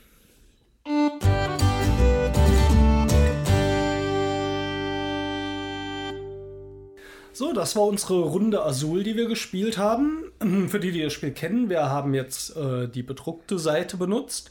Vielleicht mal kurz, ich glaube, Jutta hat ungefähr so 15 Partien Azul gespielt. Bei mir dürfte es Ja. ungefähr die fünfte gewesen sein. Für den Andreas, glaube ich, die zweite nach der Messe. Ja, genau. Und für Tommy Erstling? Äh, ja, Erstling und ich frage die bedruckte Seite. Ja, auf den Plänen gibt es ja noch hier eine, wo du die Steine frei platzieren Ah. kannst. Und ähm, da musst du selbst ein bisschen gucken, dass du auch die Spalten noch voll kriegst. Ja, worum geht's bei Azul? Also, ähm, ist gar nicht so einfach zu erklären, weil es halt ähm, doch recht abstrakt ist. In der Mitte des Tisches liegen je nach Spielerzahl so runde Pappplättchen drauf und auf jedes Pappplättchen wird zu jeder Spielrunde zu Beginn werden vier äh, Mosaiksteine in verschiedenen Farben, nämlich in fünf verschiedenen Farben ausgelegt. So. Ähm, Die zieht man blind aus einem Sack. Man weiß also nicht, was Genau. man da hinlegen. Wenn man an der Reihe ist, äh, nimmt man entweder äh, von einem dieser runden Auslageplättchen eine Art von Steinen, alle einer Farbe, und legt den Rest in die Mitte von dieser Auslage. In weiteren Zügen, sobald dort was liegt, kann man auch Steine aus der Mitte nehmen, aber man muss immer alle einer Farbe gleichzeitig nehmen, komplett. Kann nicht nur von vier roten Steinen zum Beispiel nur zwei nehmen. Was macht man mit den Steinen? Auf dem Tableau, das man hat, hat man fünf Anlegereihen und die sind zwischen eins und fünf Feldern lang, so aufsteigend, sieht aus wie so eine Treppe. Und da kann man die eben rein platzieren. Weil am runden Ende man aus allen vollen Reihen, die man dort hingelegt hat, eins, einen Stein auf äh, ein Mosaik, das auch abgebildet ist, rüberschieben kann. So, dieses Mosaik beinhaltet alle fünf Farbsteine in fünf Reihen. Das heißt, sieht sehr bunt aus. Das sind 25 Felder im Quadrat angeordnet. Und dort muss man möglichst viele Steine abdecken, weil jeder Stein, den man dorthin legt, am runden Ende Punkte bringt. Und zwar so viele Punkte, wie sowohl in seiner Reihe angrenzend direkt äh, Steine auslegen, als auch in der Spalte. Wie gesagt, das klingt jetzt so ein bisschen abstrakter, man kann es äh, gar nicht so ähm, ja, irgendwie besser erklären, aber stellt euch vor, fünf mal fünf Felder, jede Farbe in jeder Reihe und in jeder Spalte gibt es einmal. Das heißt, man hat ein buntes Muster. Man muss das eigentlich erstmal möglichst voll bauen. Es gibt dann noch Sonderpunkte. Wenn man eine Spalte voll hat, gibt es sieben Punkte am Spielende. Wenn man alle fünf Steine einer Farbe untergebracht hat, gibt es zehn Punkte. Und wenn man eine Reihe voll hat, gibt es zwei Punkte Bonus und das ist auch das, äh, was das Spielende einläutet. So, also man nimmt Steine, muss ein bisschen gucken und kann manchmal recht viel gucken, da werden wir sicher gleich drauf eingehen. Welche Steine nehme ich, die mir was bringen, die allerdings vielleicht auch den anderen äh, fehlen dann, wenn ich sie nehme. Also man guckt da oder kann zumindest sehr stark gucken, was auch bei den anderen passiert. Sammelt diese Steine, um diese Reihen voll zu kriegen, um sie nachher in das Mosaik zu verschieben und Punkte zu bekommen. So, jetzt, das klingt super mechanisch. Wie spielt sich's denn? Wie fandet ihr es? Ich habe ja die äh, meisten Partien jetzt gespielt von den hier Anwesenden. Ähm, viele zu dritt und zu viert, ein paar wirklich nur zu zweit. Ähm, ich finde, die Regeln sind einfach, das ist für jeden verständlich, das kann man fluffig so runterspielen. Man merkt aber schon äh, spätestens nach dem zweiten oder dritten Mal, und dann hängt es natürlich auch da davon ab, mit wem man spielt, dass das gar nicht äh, so fluffig sein kann. Also man kann dem anderen schon auch Züge kaputt machen, Steine wegnehmen, die er vielleicht da in seiner Reihe gut ähm, anbauen kann. Man kann das also auch gemein spielen, sage ich jetzt mal. Das äh, merkt man aber vielleicht auch nicht in der ersten Partie, sondern äh, erst in der zweiten oder dritten. Also Vielspieler vielleicht auch schon in der ersten. ich persönlich finde es, wir haben das, der Steffen und ich, im Zweispieler-Modus äh, gespielt. Da gefällt mir das gar nicht gut, weil man wirklich äh, abzählen kann. Oder man, man sitzt da und zählt, kann halt zählen, was braucht der andere. Das ist ein sehr, äh, ist das jetzt taktisch oder strategisch? Ich weiß nicht. Taktisch. Ja, das ähm, macht mir überhaupt keinen Spaß. In der Runde zu dritt oder zu viert macht man das zwar auch, aber das ähm, fühlt sich nicht so an. Ähm, als hätte man keine Schnitte. Also im Zweispielerspiel, wenn du drei Züge gemacht hast und die passen schon nicht, dann hast, also es, war das so nach meinem Empfinden, dann habe ich dann äh, nicht mehr viel Aufholmöglichkeiten. In einem Mehrspielerspiel kann das auch passieren. Also wenn wirklich ich was machen will und ich komme überhaupt nicht zum Zug und in jeder meiner ähm, äh, Reihen, wo Steine liegen, greift mir jemand anders was ab, dann kann das total frustig sein. Ähm, in der Regel dauert so ein Spiel aber nicht so lange. Also man kann zwischen 30 und 60 Minuten spielen. Wir haben jetzt 60 Minuten gespielt. Ähm, dann äh, will man vielleicht auch noch eine Revanche. Ähm, ja, ich wollte dann als äh, Gegenpart, als Einsteiger, der das Spiel das erste Mal gespielt hat, wollte ich einmal sagen, ich habe in der ersten Runde, da fand ich noch alles sehr übersichtlich und habe so gedacht, ah, da kannst du ja jetzt gut noch gut gucken, was die anderen haben und denen vielleicht Steine wegnehmen. Hab dann aber halt am Ende der Runde, also Ende der Runde heißt halt, wenn alle Steine verteilt wurden aus der Mitte, dann plötzlich gemerkt, dass Jutta und Steffen hier schon schön angefangen haben, sich Reihen und Spalten aufzubauen, während ich bei mir auf gar nichts geachtet habe. Da hatte ich dann halt nur auf die anderen geachtet. Dann habe ich eigentlich das auf die anderen achten wieder eingestellt und habe halt in den folgenden Runden mehr darauf geguckt, was ich für mich zusammenbauen kann, was sich auch rentiert hat am Ende. Ähm, aber es hat sich für mich jetzt dann eigentlich gar nicht so mechanisch angefühlt, muss ich sagen. Mhm. Also, nee, ähm, ich meinte eben auch nur so die Regel zu erklären, so, ist sehr ja, mechanisch. Ne? Ja, Deswegen hatte ich gefragt, ja. wie fühlt sich's an? Finde ich auch, es fühlt sich nicht mechanisch an. Ja, aber ich, ich würde das mal vielleicht, findet ihr das auch alle, dass das so fieserig ist, das Spiel, dass man da gegeneinander spielt? Weil ich hatte den Eindruck eigentlich nicht und ich glaube auch, eigentlich gibt es das nicht so her. Weil mit vier Spielern haben wir jetzt hier neun Plättchen neun Felder. Ja. So, und äh, zumindest einen Zug sollte man doch wahrscheinlich schon hinkriegen, so wie man ihn sich gerne wünscht. Ne? Also ja. ich hatte, das war nicht so. Also ich, ein anderes Problem fand ich, war dann nachher der schwarze Peter. Mhm. Aber, da, das kann ja sowas zu. sein, ja. Also ja. ich würde den jetzt gerade mal aufgreifen, weil ja. ich hatte jetzt in der, der Partie auch zum ersten Mal, also im Zweispielerspiel normalerweise nicht so passiert, äh, den Fall, dass ich am Ende sehr viel Steine aus der Mitte nehmen musste in einer Farbe. Wenn man die nicht anbauen kann, also in seinen eins bis fünf Reihen unterbringt, weil man darf da äh, zum Beispiel nicht Farben mischen. In einer Reihe müssen dann mhm. auch immer gleiche Farben liegen. Ähm, und wenn man die nicht anlegen kann, die Steine oder nicht alle, dann kommt der Rest auf eine extra Leiste, die Siegpunkte abzieht. Und das habe ich heute zum ersten Mal geschafft, die komplett in einem Zug ähm, auszureizen. Das waren dann, glaube ich, zwölf Minuspunkte. Ja. Oder sogar 14, 3, 6. 14, glaube ich. 14, 10, 14 Minuspunkte. Ähm, was natürlich mir die Partie dann noch zerschossen hat. Ähm, ich finde, das ist relativ schwierig abzuwehren. Ähm, vielleicht können wir gleich auch so ein bisschen auf die Wertung da noch eingehen. Jedenfalls, glaube ich, war das der Punkt, wo es dann auch klar war, das Spiel ist für mich gelaufen. Weil wenn jemand diesen Fehler nicht hat oder nicht passiert und vorne ist, holst du das natürlich auch nicht mehr auf. Und das, glaube ich, ist dann schon so ein Punkt, auch wenn das gar nicht ist, dass du immer gegeneinander spielst, wenn das ein, zwei Mal im Spiel vorkommt, ähm, ist für die Leute, die es trifft, dann vielleicht nicht unbedingt hm, erfreulich. Wir reden ja hier für über Nominierten auch zum Familienspiel, also zum mhm. Spiel des Jahres. Mich hat das jetzt ehrlich gesagt nicht so sehr gestört. Ich habe immer so ein paar Spiele, wo es mir wichtig ist zu gewinnen. Es gibt Spiele, wo es mir nicht so wichtig ist zu gewinnen. Ich habe noch nie ganz drauf gekommen, woran das jetzt genau liegt. Bei Azul ist mir jetzt zum Beispiel nicht so wichtig. Aber wenn jemand hier rangeht und er möchte gewinnen, kann das schon auch frustig sein, mhm. glaube ich. Also ich habe das ja jetzt äh, schon mehrfach gespielt, aber das, was bei dir jetzt passiert ist, dass mhm. jemand so viele Steine äh, nehmen musste, dass unten die ganze Reihe voll ist und vor allen Dingen auf einmal, das äh, ist in den Runden, die ich gespielt habe, nie passiert vorher. Mhm. Ja, das Ulkige daran ist noch, ich hatte das ja, als ich das auf der Messe letztes Jahr gespielt hatte, da hatte ich auch so Situationen gesehen und das dann hier, glaube ich, am Anfang der Partie auch gesagt, oh, da kann man auch manchmal richtig kassieren. Also, mhm. hm, nö. War so, ja, so ja. der allgemeine Eindruck und dann ist es dann kurze Zeit später passiert. Äh, ist auf jeden Fall ein nicht zu vernachlässigender Faktor diese, dass man da ordentlich den schwarzen Peter ziehen kann. Mhm. Ja, und das, das fand ich persönlich auch tatsächlich schwer abzusehen. Also ich, das konnte ich jetzt aus meiner ersten Partie heraus noch nicht erkennen, ob es da eine Möglichkeit gibt, das zu verhindern, dass man am Ende halt die ganzen Steine aufnimmt. Ich meine, klar, irgendwann sieht man es, wenn halt alle Steine in der Mitte sind und es sind noch fünf Farben da und man ist am Zug bei vier Spielern, dann weiß man, dass man am Schluss auf jeden Fall noch irgendwas einstecken wird. Ähm, aber vielleicht lässt sich das ja auch vorher verhindern, aber das, das, das konnte ich jetzt so nicht, noch nicht erkennen. Ähm, ich glaube, dass man das nicht verhindern kann. Man kann es, weil, weil es einfach am Ende irgendwann einfach darauf hinausläuft. Also es ist ja eine Unausweichlichkeit. Wenn du nehmen musst, dann musst du halt nehmen. Mhm. Ähm, man kann aber, also wenn man zumindest so, man kann so eine grobe Schätzung machen, glaube ich. Das habe ich nämlich an einer Stelle gehabt. Da habe ich gesehen, okay, langsam türmen sich da die blauen. Mhm. So. Ich möchte die nicht am Ende kassieren, weil das in dem Augenblick hier auch nicht gepasst hat mit meinen Dingern.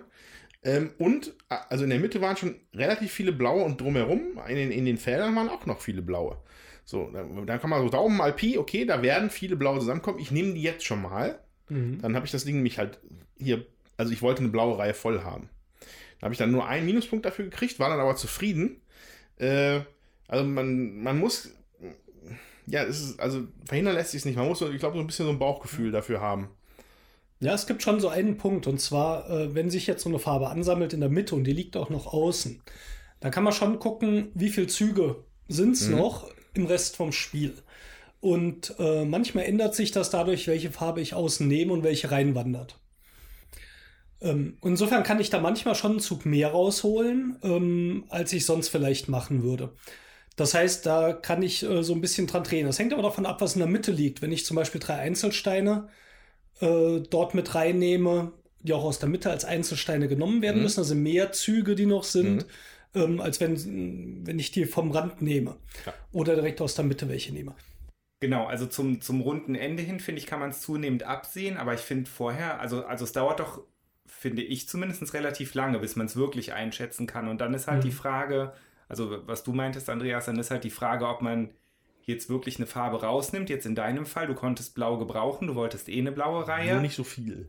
Ja, okay, ja. aber also es war ja dann einer zu viel mhm. letztendlich. Ne? Einer zu viel, finde ich, geht ja noch. Aber wenn man jetzt da keine Farbe gebrauchen kann, dann ist halt die Frage, ja, ja, die Frage, gambelt man, ne? lässt man es drauf ankommen oder, oder halt nicht? Ja, ich finde, ähm, ich finde, für mich ist das so ein Zählspiel, ne? Also ich gucke halt immer auch, wie viel liegen denn von einer Farbe ungefähr aus. Und wenn ich dann, dann gucke ich auch bei den anderen, was wollen die denn vielleicht noch haben? Und wenn dann klar ist, jemand will, ähm, weiß nicht, da liegen vielleicht nur sechs schwarze Steine aus und jemand hat noch eine Reihe angefangen und braucht vielleicht noch vier, dann werde ich mich nicht darauf konzentrieren, zu gucken, dass ich eine Fünferreihe Schwarze jetzt unbedingt äh, basteln will, ne? sondern dann, dann muss ich gucken, okay, was kann ich mit den anderen Steinen, die da sind, noch machen? Was nehmen die anderen? Ja, nehme ich vielleicht äh, eine, äh, zweimal die gleiche Farbe in zwei unterschiedlichen Reihen. Das ist ähm, ja auch eine Möglichkeit. Also ich gucke schon, ich, ich zähle. Ich finde, das ist echt ein Zählspiel ja. auch. Also ich wüsste jetzt auch keinen Grund, warum jemand, der, äh, ich sag mal, gedanklich etwas schneller und äh, mathematisch bewanderter ist als ich, also er sowas äh, schneller auch berechnen kann, diese Möglichkeiten, wenn er das sieht, warum er das nicht berechnen können sollte. Also es hat so ein bisschen was von diesem Spiel NIM, NEM. Äh, kennt ihr vielleicht mit den Streichhölzen? Es gibt neun Streichhölzer und man kann immer, ich glaube, ein bis drei wegnehmen. Und wer das letzte nimmt, glaube ich, verliert oder so. Es ist ein ausrechenbares Spiel. Ähm, ist, glaube ich, auch eher eins, was man so mal theoretisch betrachtet, nicht zum Spielen. Das hat ja aber schon was davon. Also ich kann das abzählen. Ich weiß natürlich nicht, was die anderen nehmen, aber wenn ich äh, da bewandert bin, mir sowas durchzudenken, ich sag mal, ein passionierter Schachspieler wird da vielleicht weniger Probleme mit haben. Mhm. Der kann schon sehen, was muss denn passieren, damit ich nochmal drankomme oder nicht und kann natürlich entsprechend, glaube ich, hier auch gute Züge machen. Also da steckt dann schon eine Tiefe allein in diesem Teil des Nehmens der Steine drin ähm, die jemand zum besseren Spieler machen kann. Das sehe ich auf jeden Fall. Ja, dazu will ich vielleicht einmal gerade noch sagen, ich habe die Partie gerade knapp gewonnen. Mhm.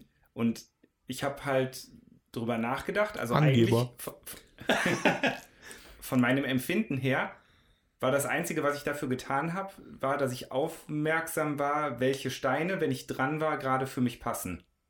Also das, also das mhm. war so für mich das Gefühl, das war alles, was ich gemacht habe. Also ich habe eben nicht gezählt mhm. und äh, Aber ich habe mich zum Beispiel mehr darauf konzentriert, weil ich so ein Kopf-an-Kopf-Rennen mit Jutta hatte, was Jutta hat. Ja. Vielleicht hätte ich da eher bei dir gucken sollen. Was dir noch fehlt, ist mir zwar schon aufgefallen, dass du diese Fünferreihen voll kriegst, dass die zweite hätte ich allerdings verhindern können und Ja. müssen. Äh, da hatte ich einfach, glaube ich, dann die falsche Richtung geguckt, weil Jutta und ich uns noch um die schwarzen Steine etwas geprügelt haben. Wir im Gucken waren, was passiert da. Also das äh, kann dann auch sein, dass der Gegner nicht aufmerksam ist und ich dir vielleicht damit auch zum Spiel verhelfe, weil ich nehme natürlich direkt vor dir oder Jutta zwei Plätze vor dir die Steine weg. Also ich könnte mir auch vorstellen, dass du, wenn du neben jemandem sitzt, der darauf äh, achtet, du weniger Spaß an dem Spiel haben wirst, als wenn du neben jemandem bist, der so vor sich hinbaut. Ja. Man kann beides tun, ja.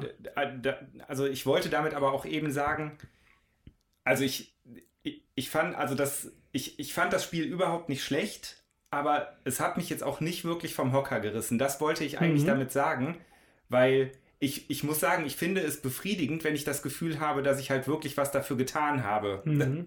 das Spiel zu gewinnen oder meinetwegen auch es nicht zu gewinnen. Das ist mir dann vielleicht noch nicht mal so wichtig. Aber ich hatte tatsächlich das Gefühl, dass mir das jetzt so ein bisschen, bisschen zugeflogen war. Mhm. Das war tatsächlich mein Empfinden. Wobei du dann immer noch die richtigen Züge machen musst. So, es ist nicht wie bei, bei den Quacksalbern, Ja, wo es einfach zufällig stimmt. ist, was aus dem Beutelchen kommt. Äh, du musst schon, also vielleicht, also ich finde, das kommt jetzt, okay. Man muss dazu sagen, wer hier länger zuhört, weiß, letztes Jahr zum Podcast zur Spielemesse war ich kein Fan von Azul. So. Ähm, das hat sich jetzt ein bisschen geändert, weil ich finde, jetzt, wo wir es jetzt mal in Ruhe gespielt haben, noch mit noch mit einer neuen Erklärung, äh, in der ersten Runde, wo ich dann nicht wusste, was ich mache, in der zweiten hat es dann aber geknallt, hat dann äh, gefunkt, so, funktioniert das für mich sehr, eigentlich sehr schön als eigenes Aufbauspiel. Mhm. Weniger, dass, dass man sich gegenseitig kaputt schießt. Das, also ich war zufrieden mit dem, mir das selber zu puzzeln. Und das hat auch für mich funktioniert. Ähm, ich glaube, ich hatte irgendwann mal kurz zwischendurch mal äh, die Augen verdreht, weil mir der Tommy mal irgendwelche Steinchen weggeschnappt hat. Aber das war in dem Fall nicht, äh, weil er mir die wegnehmen wollte, sondern weil sie bei ihm auch opportun waren. So, Mhm. Das ist dann einfach Schicksal. Und äh, also ich finde, das ist gar nicht unbedingt, also das mag sein, dass man auf so einem hohen, wenn man auf richtig hohen, hohen Level Azul spielt, kann man anderen das kaputt machen. Aber ich finde, das ist erstmal schon mal so eine nette Herausforderung, das überhaupt selber aufzubauen. So. Würde ich kurz einhaken, aber wenn er die dir zufällig wegnehmen kann, kann er sie dir auch absichtlich wegnehmen. Die Chance besteht meistens. Also er aber nicht gemacht. Hat er nicht gemacht. Der Tom ist ja auch ein Lieber. Also ich finde, es kommt darauf an, mit wem man spielt. Also ich habe dieses Spiel, äh, also Brigitte hat das gekauft. Brigitte ist eine passionierte Spielerin und ihre Kinder sind mathematisch hochbegabt. Und da kann man nicht, nicht zählen und nicht, nicht gucken, was die anderen machen. Da muss man das machen, sonst braucht man sich gar nicht erst mit an den Tisch setzen. Ja, also man ich habe verliert das. einfach. Die, oder man verliert einfach. Tiefe Wunden gerissen worden. Ja, ich habe das die ersten beiden Male auch gemacht. Da bist du ja, da kriegst du ja kein Bein auf die Erde. Also muss, du musst echt zählen. Man kann das äh, ganz nett spielen und man denkt nicht dran, aber ich glaube, sobald dann einer anfängt zu zählen und zu gucken, was machen denn die anderen und fängt an Steine wegzunehmen, ab da kommst du auf das nächste Level, wo du dann sagst, okay, das kann man auch anders spielen.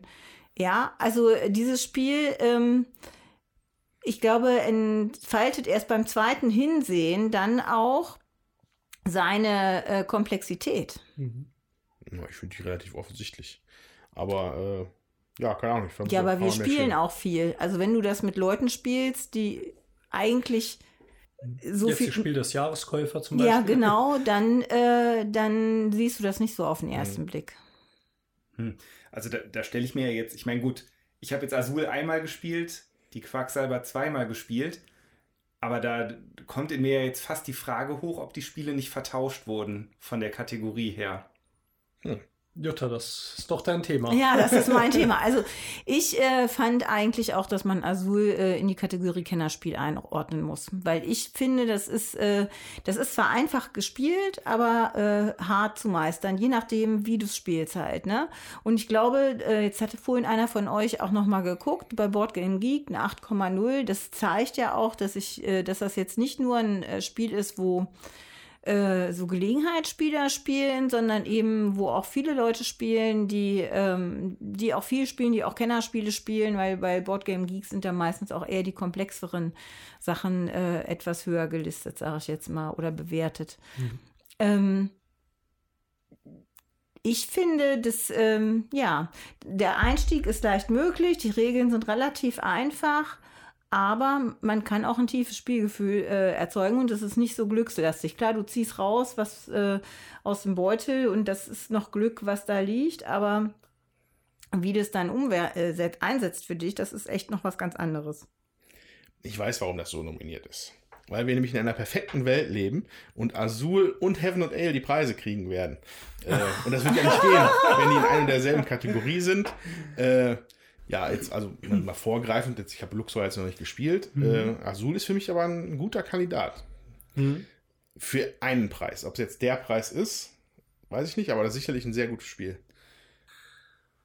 Ja, wollen wir mal so noch, ähm, also jeder hat schon so ein bisschen was gesagt, wie er es findet. Ich würde noch mal so eine Runde machen. Wie, wie schön findet ihr Azul? Wie gut gefällt es euch? Also mir hat es gut gefallen. Ich würde es nochmal spielen. Ähm, allerdings macht mir Juttas Aussage auch ein bisschen Angst. Also ich... Also ich finde dafür, dass du äh, hier gut gewonnen hast, ja, äh, musst du eigentlich keine Angst haben.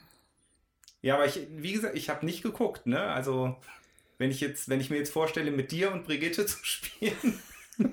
Ja, vor allem. Da, da hätte ich, glaube ich, jetzt schon Angst. Ja, das ist sowieso die Höhle des Löwen. Ich meine, wer spielt schon mit Jutta und Brigitte? Ja, Richard. Richard ist der König bei Azul. Wobei wir ja witzigerweise zwei Gleichstände hatten, ne? Platz 1 und Platz 2 war gleich und Platz 3 und Platz 4 war gleich. Mhm. Was auch immer das bedeutet, aber ulkig.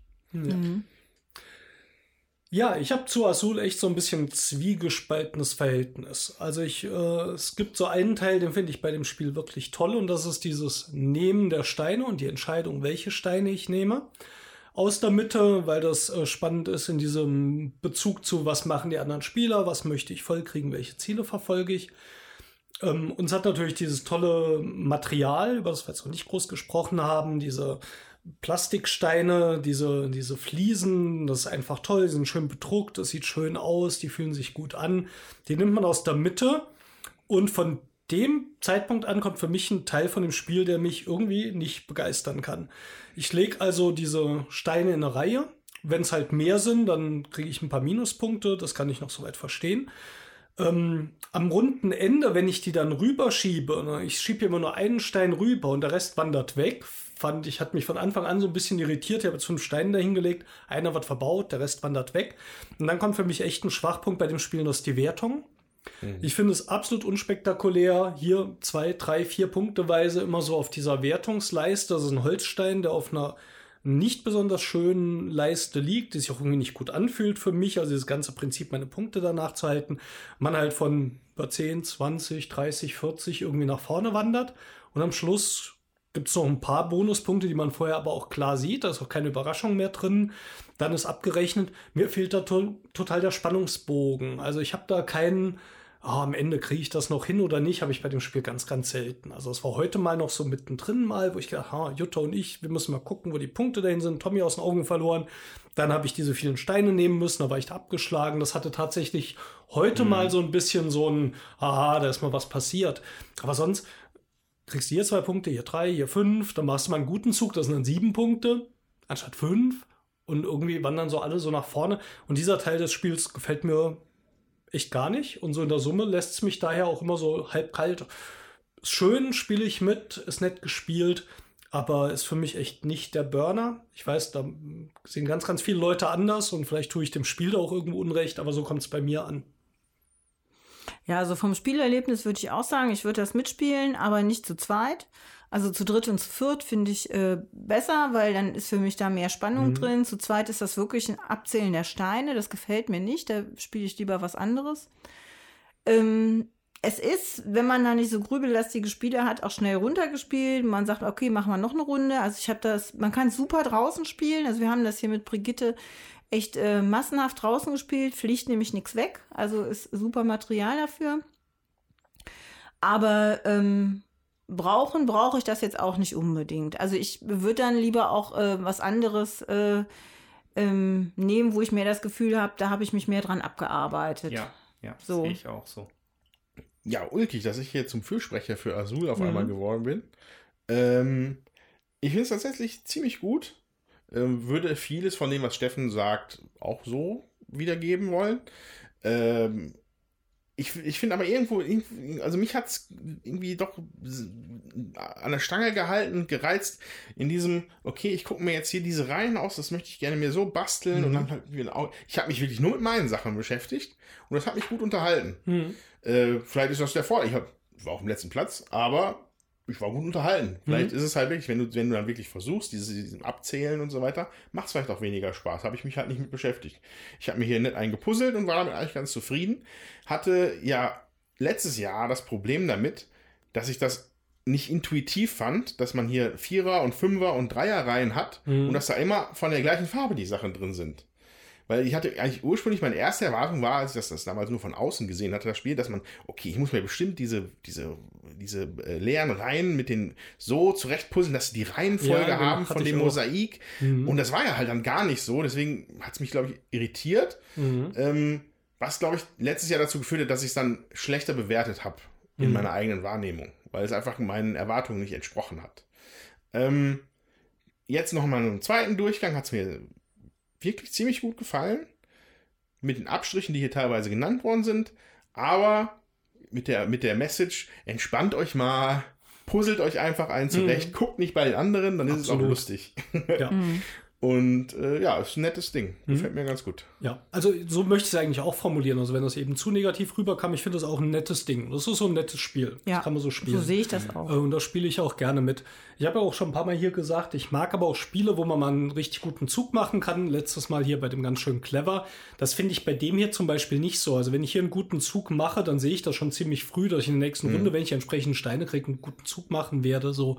Aber das ist auch sowas, was ich eben mit diesem, ja, hier ein paar Punkte, da ein paar Punkte sammeln, aber es, es, reißt nie so richtig raus, ja. Ja, das ist halt ungefähr so, also es ist halt, das hört sich jetzt auch negativ an, das ist halt ungefähr so befriedigend, wie wenn man die lange Stange bei Tetris kriegt und dann eine mhm. Viererreihe macht. So. Ja. Also auf ja. dem Level spielst du ja, halt ab. Ja, das stimmt. So, was ja äh, schön ist trotzdem. Was schön ist, aber muss halt, wenn, wenn das, wenn sich, muss halt mehrfach passieren, so, ne, in der Partie, dann ist mhm. es halt cool. Mhm. Äh, und so wie sich das so langsam da zusammengepuzzelt hat, hat sich das für mich auch so angefühlt bisschen. Also ich finde, man kann sich da einen Nachmittag gut mit unterhalten oder auch mehrere Nachmittage mit. Ja, das haben wir ja auch schon gemacht. Ich finde, das ist auch kein schlechtes Spiel. Ähm, es ist halt, äh, ich finde, es ist halt auch Geschmackssache. Ne? Also das ist ein schönes Spiel, wie gesagt, aber sage ich dann eben auch, das kommt ja darauf an, was man, was man möchte. Also ich setze mich auch gerne auf den Balkon und spiele das den ganzen Nachmittag und hatte einen netten Nachmittag. Mhm. Ja. Ähm, das ist okay. Mit der Intention kann ich das gut spielen. Langweilig Aber wenn ich nicht. irgendwie was anderes möchte, dann nee. suche ich mir halt was anderes. Genau, weil es bietet die Tiefe absolut, ja. Gut, das war Azul. Dann würde ich jetzt sagen, kommen wir mal zu dem dritten und wir bauen mal den Tisch ab und auf und spielen eine Runde Luxor von Rüdiger Dorn, erschienen bei Queen Games. Die vergessenen Schätze. Genau. Bis gleich. Ja, bevor wir jetzt mit Luxor einsteigen, äh, noch ein Hinweis. Wir haben diesmal ein Novum. Luxor wurde uns tatsächlich als Rezensionsexemplar Oho. angeboten und zugeschickt, was wir normalerweise nicht machen und nicht verfolgen. Also wir gehen auch nicht rum und verlangen die Spiele umsonst, weil wir sonst immer der Pflicht sind, die zu rezensieren und wir wollen eigentlich immer das besprechen, worauf wir Lust haben.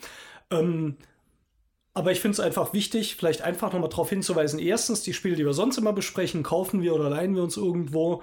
Das heißt, die haben wir nicht umsonst bekommen. Bei Luxor ist das diesmal anders. Queen Games hat uns ein Rezensionsexemplar angeboten, das haben wir auch angenommen und haben gesagt, das spielen wir und besprechen wir.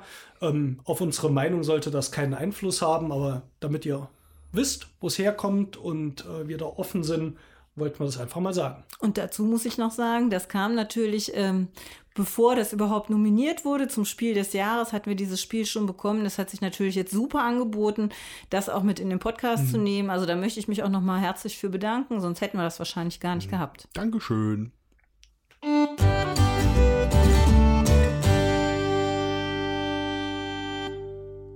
So, wir haben für euch jetzt mal Luxor gespielt. Luxor spielt in einer ägyptischen Grabkammer. Und zwar gibt es einen spiralförmigen Spielplan. Ähm, das heißt, die Abenteurer, von denen jeder am Anfang zwei auf den Eingang setzt, die stehen auf dieser Treppe. Und dann führen spiralförmig circa 40 Felder bis in die Mitte des Spielplans, wo die Grabkammer ist. Und ja, der Kernmechanismus, ähm, sorgt für die Bewegung dieser Männchen. Das heißt, man kann immer ein Männchen nehmen und das entsprechend viele Felder vorziehen. Und auf jedem dieser Felder liegt ein Plättchen, das eine bestimmte Funktion hat. Sehr unterschiedlich, auch zufällig am Anfang äh, verteilt, manche auch ein bisschen an festgelegter Position. Ähm, ich gehe erstmal kurz auf den Kartenmechanismus ein, der das Spiel antreibt. Der ist nämlich ganz pfiffig. Am Anfang hat man fünf Karten auf der Hand und man darf immer die linke oder die rechte Karte, also die äußersten Karten ausspielen. Da stehen Zahlen drauf, soweit darf man äh, sein Männchen ziehen. Und dann zieht man eine Karte nach von einem Zugstapel und steckt die in die Mitte von den verbleibenden vier Karten. Das heißt, die Karten wandern so von der Mitte, wo man sie reingesteckt hat, mit der Zeit nach außen, im schnellsten Fall innerhalb von zwei Runden und werden dann ausgespielt. Das ist nämlich ganz pfiffig, weil auf manchen Feldern, wo man landet, äh, kann man sich von drei ausliegenden Kartenstapel bessere Zugkarten nehmen. Am Anfang steht da zum Beispiel eine feste Zugweite normalerweise auf den Karten, ein, zwei oder drei Felder. Dann gibt's aber auch äh, Karten, die man nehmen kann, die lassen ein bisschen die Wahl zwischen zum Beispiel ein und drei Feldern. Ähm, oder man würfelt wobei das sind auch schon Grundkarten, die dabei sind. Oder man darf alle seine Abenteurermännchen äh, ein oder zwei Felder nach vorne ziehen. Man darf das vorletzte, nein, das letzte zum vorletzten ziehen. Solche Sachen. An bestimmten Stellen in dieser Spirale, über die man läuft, gibt es allerdings noch Felder, wo zusätzliche Abenteurer liegen. Und wenn man dort drüber läuft, dann wird der Abenteurer an den Eingang gestellt und hat man mehr Männchen zur Verfügung. Insgesamt spielt man damit fünf Männchen. So, bevor wir gleich, äh, ich denke, das werden wir es nicht als vorab erklären, können wir so ein bisschen die äh, Plättchen gleich in der Diskussion vielleicht beschreiben. Vielleicht noch ein wichtiger Punkt. Man sammelt natürlich Siegpunkte. Und ein Siegpunkt-Generator äh, ist, wie weit ziehe ich meine Männchen nach vorne. Neben diesen ganzen Feldern in der Spirale sind nämlich Siegpunkte abgebildet und die werden höher, je weiter man in den Tempel vordringt. Wer in die Schatzkammer vordringt, bekommt auf diesem Feld zum Beispiel 13 Punkte ziemlich gemein ist, dass es immer wieder zwischendurch Felder gibt, wo es Nullpunkte gibt. Das heißt, man kann dann ähm, auf dem Sechs-Punkte-Feld stehen und wenn man noch eins nach vorne geht, ist man wieder auf dem Null-Punkte-Feld. Danach geht es wieder mit sechs Punkten weiter. Ja, es gibt noch eine Re Reihe Feinheiten, die wir jetzt, glaube ich, gleich in der Diskussion besprechen, nämlich noch äh, unterschiedliche Art, Siegpunkte zu bekommen. Ähm, aber das ist mal so die Grundmechanik. Ist also, ja, früher hat man gesagt, so ein Roll and Move, man würfelt und man läuft. Hier zieht man halt jetzt eine Karte, spielt die aus und läuft mit seinen Männchen vor. Ja, äh, vielleicht ich da mal mit meinem ersten Eindruck, gepflegte Langeweile. das war, war deine erste Ja. Partie auch, ne? Oder? Ja. ja. Mhm. Ähm, ich finde auch diesen Kartenhandmechanismus ganz raffiniert. Ähm, so noch nie gesehen. Ähm, hat sich aber auch dann irgendwann rausgestellt, dass er manchmal auch ein bisschen natürlich dann zum Nachteil eingereichen kann.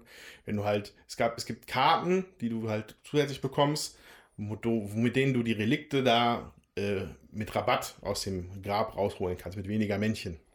So, und wenn die Karte ganz außen ist, dann liegt die da wie ein Stein, bis man sie halt Mhm. mal benutzen kann. Äh, deswegen hatte ich zwischendurch mal gefragt, ob man auch Karten einfach abwerfen kann, Mhm. weil die Karte dahinter hätte ich zu dem Zeitpunkt viel lieber gehabt, aber dem ist leider nicht so. Ähm, also auch nicht nur Sonnenschein bei dem Kartenmechanismus. Ja, wobei, wenn ich da kurz einhaken darf, ähm, ich finde, also das ist ja, ähm, das hat man, glaube ich, noch nicht erklärt. Ne? Man kann Schätze sammeln aus der Grabkammer. Da muss man halt, es gibt drei unterschiedliche Schatztypen. Es lohnt sich auch, die, ähm, die zu sammeln, also immer die drei unterschiedlichen Typen, weil je mehr Sets man hat, desto mehr Bonuspunkte bekommt man am Mhm. Schluss. Und um so einen Schatz zu sammeln, muss man, das steht dann auf dem Schatz entsprechend drauf, ein, zwei oder drei Abenteurer drauf haben. Mhm. Und mit dieser Bonuskarte, die du gerade erklärt hast, braucht man halt einen weniger zum Sammeln. Und ich finde, es gibt ja schon sehr viele Schätze, wo man, für die man zwei benötigt. Mhm. Mhm. Also insofern denke ich, dass sich schon theoretisch eigentlich relativ häufig die Möglichkeit ergibt, die Karte einzusetzen. Bei dir hat es offensichtlich nicht hingehauen in diesem Spiel. Ich finde allerdings mal, also für mich macht es natürlich ein bisschen den Reiz aus, dass du mit diesen Karten, mit dieser Einschränkung leben musst. Also ich glaube, wenn man jetzt die vorletzte Karte noch nehmen dürfte, wird es das, glaube ich, so weit aushebeln, dass du vermutlich so ziemlich jedes Feld erreichen kannst. Es gibt nämlich aber auch noch nicht erklärt Felder, die einen eine bestimmte Anzahl Felder vorrücken. Das heißt, oft gibt es nämlich zwei ähm, Zugweiten, die mich aufs selbe Feld bringen. Ich kann vier Felder ziehen oder ich kann zwei Felder ziehen, wo so ein so ein Sprungfeld ist, das mich automatisch nochmal zwei nach vorne bringt. Ja, also da gibt es natürlich auch äh, Möglichkeiten, da drum rum zu navigieren. Ja, was auch noch wichtig ist, was wir auch noch nicht gesagt haben, ist, dass wenn äh, Plättchen rausgenommen werden, Schatzplättchen rausgenommen werden, dann gibt es die Möglichkeit, dass äh, das Feld frei bleibt und dann beim nach vorne gehen nicht mehr zählt. Es gibt aber auch ähm, Felder, die nachbelegt werden und äh, dann zählt dieses Feld halt dann weiterhin mit, weil da ein Plättchen, eher, also eine Karte liegt, die auch kein, die zeigt keinen Schatz, die zeigt eine Sonderaktion und ähm, dann bleibt das Feld eben liegen. Manchmal ergibt sich dann eben daraus, dass wenn jemand vor mir läuft und ein Schatzplättchen nimmt, ich plötzlich dann doch äh, mit der vier oder was, die ich als nächste Karte habe, dahin komme, wo ich ähm, äh, bisher nicht hin konnte. Genau, danke. Aber auch umgekehrt, manchmal auch nicht mehr hinkomme, wo ich vorher hinkam, ja. Ich muss jetzt noch mal gerade auf deine Bonuskarte zurückkommen, Andreas, weil also das ist jetzt eine Regelfrage, die ich tatsächlich habe. Hätte man diese Karte auch nur für die Bewegung nutzen können oder kann man die nur in Zusammenhang dann auch mit, des, äh, mit dem Schatz nutzen? Ich hoffe ersteres, weil das habe ich nämlich auch mal gemacht. Genau. Ah, okay, ja. Da bin ich jetzt gar nicht sicher, ja. Ja, also, also würde für mich ja, auch Sinn, das, Sinn das machen. ist ja noch einschränkender. Dann, dann, mhm. Das kann ich mir nicht vorstellen. Ja. Weil wenn du dann, dann kannst du ja in Situationen geraten, wo du vielleicht einfach genau nicht mehr weiter kannst. Ja, ja. Das kann ich Und das kann ich mir nicht vorstellen.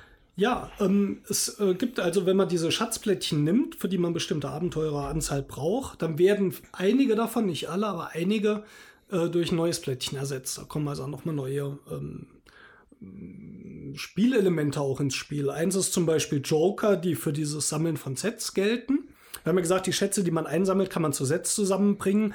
Jeder Schatz gibt aber auch einzeln schon mal Siegpunkte, abhängig davon, wie viel äh, Abenteurer ich auf das Plättchen kriegen muss. Ähm, es kommen dann noch äh, die Skarabäenfelder ins Spiel. Das sind verdeckte Siegpunkte zwischen 1 und 5, die man sich einfach vom Stapel zieht und geheim hält. Ähm, was kommt noch ins Spiel? Tunnel? Der Tunnel, genau, der, es kommen Tunnelfelder ins Spiel. Sobald der zweite Tunnel da ist, kann man von dem von einem Tunnel zum nächsten springen. Ja, es gibt, glaube ich, drei oder vier, Ja. die ins Spiel kommen können. Man Das heißt, da kann man auch mal noch ein Plättchen, äh, also ein Männchen weiter nach vorne ziehen, ähm, ja, ohne den ganzen Weg zu Fuß zurücklegen zu müssen. Genau. Und man kann halt immer nur von einem Tunnel zum nächsten nach vorne ziehen, also nicht rückwärts. Und es kann halt sein, dass äh, ein Tunnel aufgedeckt ist, schon relativ weit vorne und dass dann zwischendrin ein Schatz abgeräumt wird und dann, dass da plötzlich dann doch nochmal ein Tunnel auftaucht und man plötzlich gar nicht mehr so weit nach vorne ziehen kann, wie man vielleicht noch eins vorher weiter hätte nach vorne ziehen können. Also das ist sch- schon auch zum Teil glückslastig. Aber um, Andreas, um nochmal auf deine gepflegte Langeweile zurückzukommen. Mhm. Ähm, erzähl doch mal mehr darüber, oder warst du schon. Nee, also ihr wart ja noch, ihr wart ja noch, ich war ja schon wieder zu früh dran. Wir waren ja noch mit den Regeln am Erklären.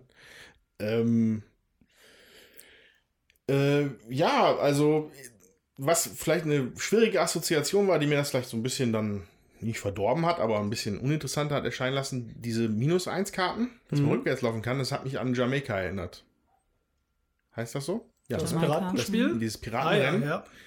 Was ich hervorragend finde. Mhm. Und was und dann habe ich, glaube ich, mit einem, mit, mit, mit der halben Gehirn das immer schon mit Jamaika verglichen, wo die, es durchaus Parallelen gibt. Das ist auch das ein kann man Rennspiel, auf ist ein jeden Rennspiel, Fall. es gibt Plättchen, auf denen du Dinge erfüllen musst und so. Ja. Es gibt auch Karten. So, und Jamaika ist in allem Belangen besser, meiner Meinung nach. Ich wüsste jetzt nicht, was ich jetzt hier besser finden würde. Und äh, deswegen, also das ist auch ein Teil dessen, warum ich gesagt habe, dass mich das jetzt ein bisschen Mhm. gelangweilt hat. Mhm. Ja. Ähm, mich würde aber auch noch interessieren, du hattest ja jetzt am Schluss des Spiels die meisten Arbeiter noch relativ weit hinten Mhm. und einen ziemlich weit vorne. Ich habe das jetzt während des Spiels, da habe hab ich das gar nicht so ganz genau mitbekommen, aber was hat dich dazu bewogen, so schnell in die Mitte zu eilen? ähm, Gelegenheit macht Diebe, glaube ich. Also ich hatte die, meine Männchen, ich hatte die, die, das Gefühl, die ersten Hände waren immer nur mit einer und zweier Schritten so, was Ja. ja. einfach passieren kann. Und dann sind sie so ein bisschen vor sich hingetuckert. Aber eins noch konnte ich machen mit so einem Vierer-Boost-Plättchen da, dass man nochmal vier Felder weitergehen Mhm. konnte. Und dann dachte ich mir, okay, jetzt bringst du den einfach schon mal in die Grabkammer, um die Punkte sicher zu haben. Der Rest war relativ weit hinten. Ich hatte gehofft, dass der Tunnel zum einem früher auftaucht Ja. oder wenigstens weiter hinten. Äh, da habe ich noch so ein bisschen drauf spekuliert, weil hinten war halt auch wirklich nichts mehr zum Abräumen da. Ähm, aber das ist halt nicht aufgegangen. Ja. Weil das, also ich, ich habe das Spiel jetzt zum dritten Mal gespielt. Immer in einer Vierer-Konstellation. Und bei meiner ersten Partie war es nämlich bei mir auch so, dass ich eigentlich hinten nichts zusammenbekommen habe. Ich hatte einfach nie die Karten, um Schätze zu sammeln Mhm. und bin dann auch mit einer Figur einfach durchgelaufen, weil mir das am logischsten erschien. Ja, ich dachte Dann in die zumindest Mitte da, zu kommen. zumindest da erster. Ja, und da war ich nämlich auch ziemlich abgeschlagen dann am Schluss des Spiels. Bei der letzten Partie hingegen, Steffen, da bist du ja dann ziemlich durchgelaufen, weil Ja. du keine Schätze äh, zusammenbekommen hast. Hast es aber irgendwie geschafft, deine anderen Arbeiter auch nachzuziehen und hast dann sogar gewonnen mit der Taktik, ne? Ja, Ja. also man muss schon, also man kann sich nicht auf eins verlassen. Ich, wenn ich mit einem Männchen in die Schatzkammer gehe, steht er natürlich auf dem 13er Feld für die Position, plus ich kriege ein Plättchen, drei oder fünf Siegpunkte, ob ich Erster oder Zweiter bin. Das ist natürlich nicht zu verachten, wenn die meisten Schatzplättchen zwischen drei und sechs Siegpunkten geben. Die Sechser sind schon schwer zu kriegen.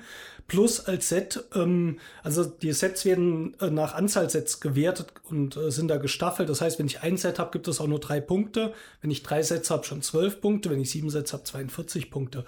Die sind aber relativ schwierig zu kriegen. Also so insgesamt muss man schon sich seine Siegpunkte, glaube ich, aus verschiedenen äh, Stellen so zusammenstückeln, um da eine Chance zu haben. Also ich glaube, es reicht nicht nur schnell zu sein, Ja. sondern musst gucken, dass du überall ein paar Punkte kriegst und vielleicht irgendwo dann ein bisschen herausragst. Ob es jetzt mal die Schatzplättchen sind oder die Positionierung ähm, oder eventuell auch die ähm, Skarabäen, die natürlich auch nicht uninteressant sind. Jutta hat hier 44221 liegen.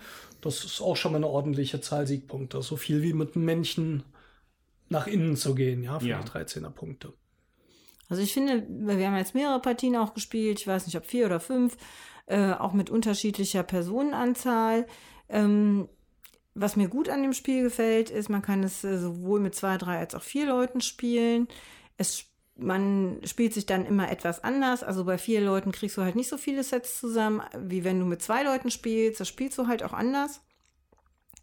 Mir macht es in jeder Besetzung Spaß. Ich finde die ähm, Möglichkeiten, die sich halt ergeben, da muss man sich irgendwie mit arrangieren, ja. Also ich habe diesmal kein Set, also nur ein Set zusammengekriegt. Dafür kam diesmal halt relativ äh, viele Skarabäen, was in anderen Partien für mich nicht so günstig lief. Da konnte ich die jetzt mal gut sammeln. Dafür habe ich nicht einen Joker gekriegt. Also man muss dann auch einfach ein bisschen äh, gucken, was, was liegt denn gerade aus, was kann ich äh, gut mitnehmen für mich. Ich habe auch mein viertes Männchen oder mein fünftes Männchen überhaupt nicht ähm, erwecken können, sag ich mal, genau, ähm, weil ich mich dann auf die Sets und auf hohe Karten konzentriert hatte. Ähm, wir sind jetzt, weiß ich nicht, vielleicht zehn Punkte auseinander, der Thomas sind und schon ich kann mir, das also es geht von schlecht- 47 bis 69. Okay, also ähm, Dort ist relativ gleich verteilt dann. ja, aber ähm, ich fand es jetzt trotzdem nicht uninteressant. ähm, wo du gerade gesagt hast, Möglichkeiten nutzen, äh, müssen wir vielleicht mal einen Punkt ansprechen. Ich hatte vorhin eine kurze Re- Regelnachfrage und auf einmal haben alle am Tisch ein bisschen längere Gesichter gezogen. Ähm, es ging darum, dass man, es gibt äh, Bewegungskarten, wo man alle seine Figürchen bewegen darf. Ähm, und äh, man durfte allerdings nur sich am Ende seiner Bewegung ein Feld aussuchen, auf dem ein Abenteurer dann steht Genau, und das dessen Aktion machen. Äh, was ja dann ein bisschen traurig war. Ne? Also man hat sich dann teilweise ja so ein bisschen die Sachen zurechtgelegt. Okay, dann kann ich mit zwei Männchen auf das Karabeusfeld und mit, mit dem anderen beiden, also das war hier, ich hatte hier halt noch so vorne welche, da hatte ich mir das genau ausgerechnet. Ja. Okay, zwei gehen auf das Karabeusfeld und hier stand noch einer, der wäre auf den Joker gelandet. Ja, Pustekuchen. Am Arsch die Räuber. Da, Entschuldigung. also, also das stimmt. Äh, Ja. Die Karte war vorher, als wir sie falsch gespielt haben, noch deutlich mächtiger. Aber zum Beispiel jetzt in meinem letzten Zug habe hab ich diese Karte gespielt und habe damit eine ganze Reihe Männchen von einem Nullerfeld runtergezogen. Also insofern, ich finde, die ist schon nach wie vor, kann die sehr stark sein, wenn man sie im Ja. rechten Moment einsetzen kann. Ja, ähm, war bei mir auch der Fall. Aber das Problem ist, du kannst die nicht immer einsetzen, weil du die beiden äußeren Karten spielen musst. Und je nachdem, Ja. was hinter der ist, musst du sie manchmal dann loswerden. Ich bin tatsächlich am überlegen, also wir haben das falsch gespielt Ja. vorher, jetzt haben wir es richtig gespielt. Ähm, mir gefiel die Variante, wie wir es falsch gespielt haben, besser. Ja. Es war chaotischer, muss man auch sagen, weil du kannst dann natürlich dieses Mal mit einem Dreiermännchen zusammenzubringen und dann nach vorne ziehen zwei Felder und dann so ein Sechserplättchen einsammeln und vielleicht hast du sogar noch eine Karte, wo du noch mal ein Feld alle drei nach vorne schiebst und auf drei Skarabäen landest. Das scheint overpowered. Allerdings ist der Reiz, diese Männchen auf diese, erstmal in diese Position zu bringen, dass du das machen kannst, finde ich sehr hoch. Ähm, Ja. Insofern, ich bin die ganze Zeit schon im überlegen, warum man das verboten hat. Äh, vielleicht, um da ein bisschen Chaos rauszunehmen. Aber es ist jetzt, wir reden hier über wirklich Familienspielkategorie, ähm, wo ich glaube, auch solche Züge natürlich vielleicht doch auch mal ja, das platt wenden können, wenn Ja. Äh, auch jemand, der hinten liegt, jetzt gerade mal so einen Zug machen kann. Ja. Könnte sein, dass er vielleicht auch zu sehr mit dieser Vorberechnung Planungsphase, wenn das jemand nicht kann, dann halt nicht hinkommt. Und wenn es jemand kann, damit so ein Plättchen dann immer gewinnt, dass man es aus dem Grund dann eingeschränkt hat. Aber gerade wenn ich zum Beispiel zwei, drei Männchen auf so einen Tunnel bringe, das nach vorne geht, also ich habe ja vorhin schon mal gesagt, ich finde es schön, wenn man mal richtig gute Züge machen kann. Es darf nicht zu einfach sein. Und ich fand, es war nie zu einfach, als wir es falsch gespielt Ja. haben. Sondern es war immer eine Herausforderung, die dort so hinzukriegen. Und ich würde es mir wünschen, hm, das vielleicht zumindest mal, falls euch das interessiert, mal als Variante auszuprobieren, auch mehrere Plättchen zu aktivieren. Mir gefiel das eigentlich ganz gut. Ich glaube tatsächlich, dass du da aber direkt den Punkt auch triffst, von wegen Familienspiel. Äh, wenn der Papa von der Familie sich da so mega zu, äh, zurecht bastelt und das Kind danach weint, ist natürlich schade. Deswegen kann ich mir schon vorstellen, dass es verboten Nehme ist. ich mal an, ja. Ähm, ich würde jetzt aber vielleicht noch andere Punkte an erwähnen, die dann halt natürlich auch auf den auf Familienspiel das Ding getrimmt haben. Das ist der Mhm. Tunnel, ganz klar, als, als Aufholmechanik. Und es gibt den Familienwürfel, Ja. fand ich. Also ich, es schließt, also es gibt keinen anderen Grund für mich, da einen Würfel reinzumachen, mit dem du deine Bewegungsreichweite auswürfelst. Mhm. Außer dass es halt dieser bisschen random ist, dass halt auch, ein- dass man da halt äh, ne, bisschen Würde ich gerade mal so ein bisschen widersprechen, weil du natürlich nachher drei, vier, fünf Männchen hast. Da hast du natürlich, egal was du würfelst, eigentlich trotzdem eine schöne Option. Das heißt, es bringt natürlich auch so eine gewisse Auswahl rein, weil du sagst ja nicht vorher, dieses Männchen ziehe ich, dann gucke ich, wie weit es geht. Sondern ich habe nur drei gewürfelt, was mache ich jetzt damit? Wobei also ich finde, das kl- klingt jetzt mehr random, als es eigentlich ist. Wobei die Tendenz schon ist, dass die Männchen auch aufeinander zusammenstehen. So ist es ja auch nicht. Ne? Und dann ist sie auch schon wieder ein bisschen eingeschränkt, die, die Wahl. Das stimmt. Ja, aber trotzdem, es gibt ja von Anfang an, das ist ja keine Zusatzkarte, es gibt von Anfang an, sind diese Würfelkarten halt mit im Spiel. Und ähm, ich habe da auch ein bisschen drauf spekuliert, was würfel ich denn jetzt und klappt das oder klappt das nicht? Und dann, wenn ich weiß, okay, es kann sein, dass das nicht klappt, was habe ich denn in meinem nächsten Zug noch für Optionen, dann trotzdem auf äh, die Karte zu kommen, dass ich mir das Schatzplättchen nehmen kann, ja?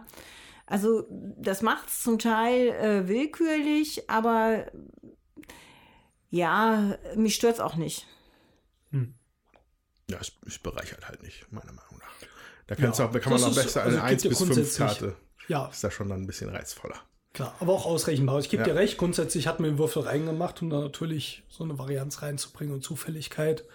Ähm, das ist ganz klar auch in Richtung hier Familienspiel. Ja, so, Ja, ich würde dann sagen, wie es mir gefallen hat oder Ja. was ich finde. Also ich finde, das ist ein schönes Familienspiel. Wenn ich das jetzt vergleiche, also wenn ich diese drei Spiele miteinander vergleiche, finde ich, das ist das für Familie am ehesten geeignete, auch wenn man so viel unterschiedliche ähm, Plättchen hat und äh, ein paar Regeln dafür, sage ich mal, sind die trotzdem alle relativ einfach zu handeln. Ähm, ich finde es auch einsteigerfreundlich.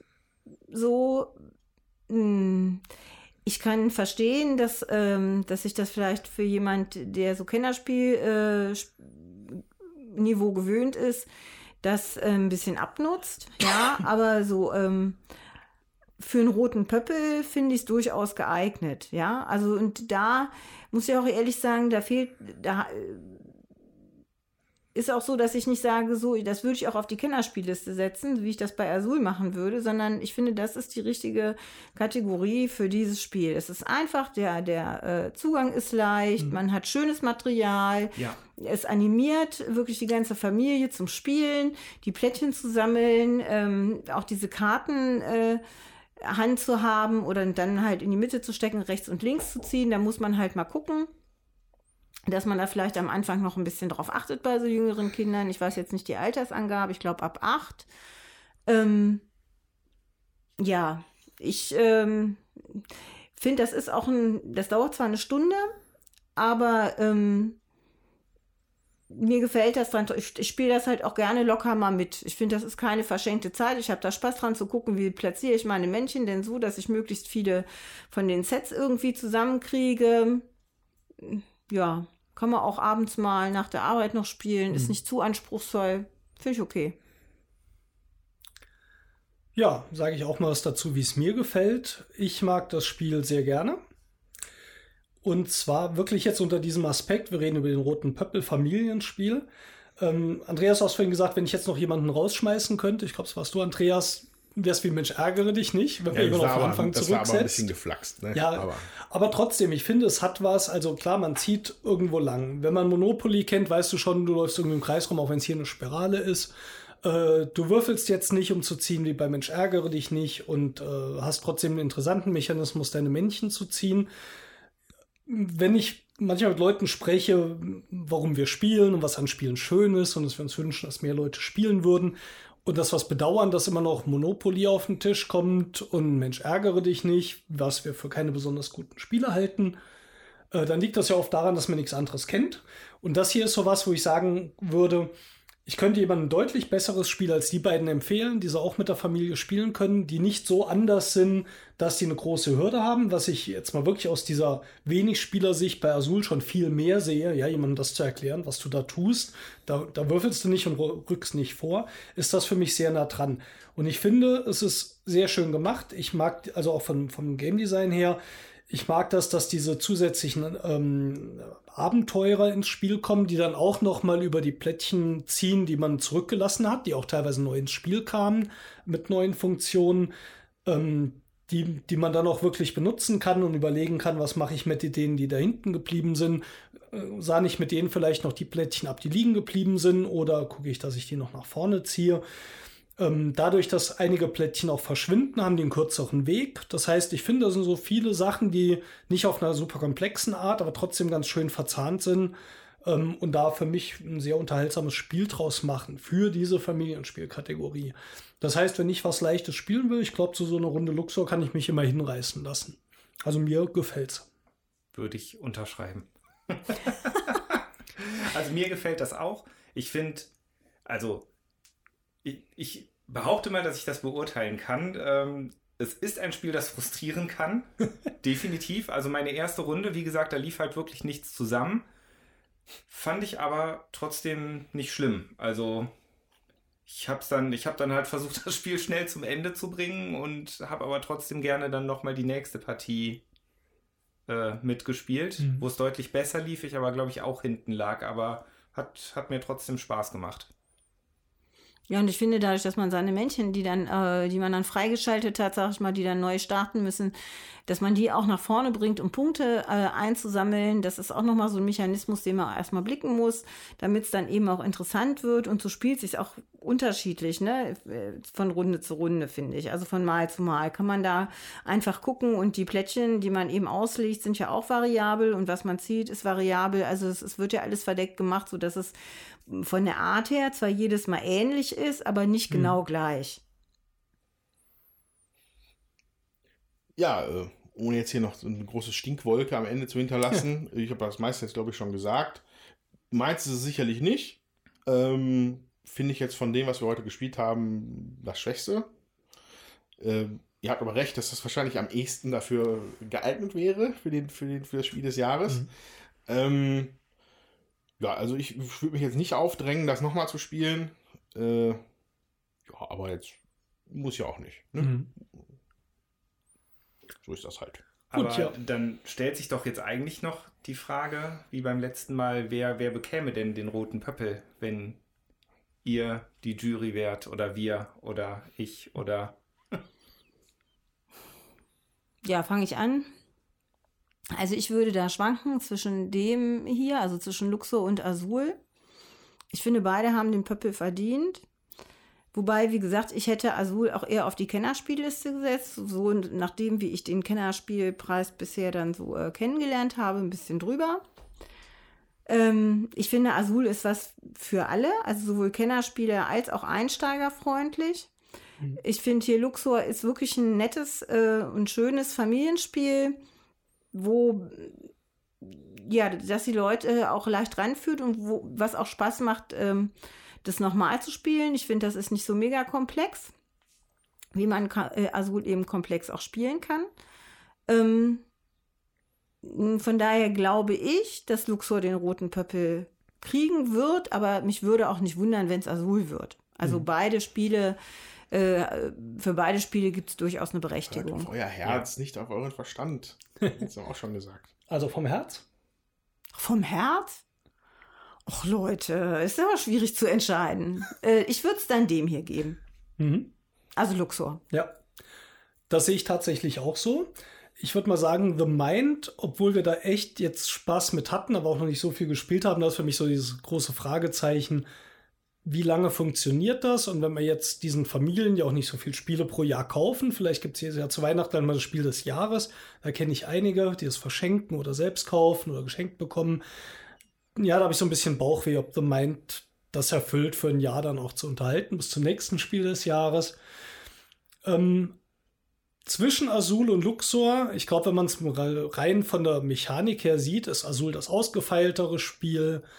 Ähm, aber so rein vom Massenmarkttauglichkeit und viele Spiele an Spielen ranzuführen, glaube ich, wäre Luxor zumindest eine sehr, sehr schöne Wahl. Ich, nicht, dass ich Azul nicht gönnen würde, auch toll.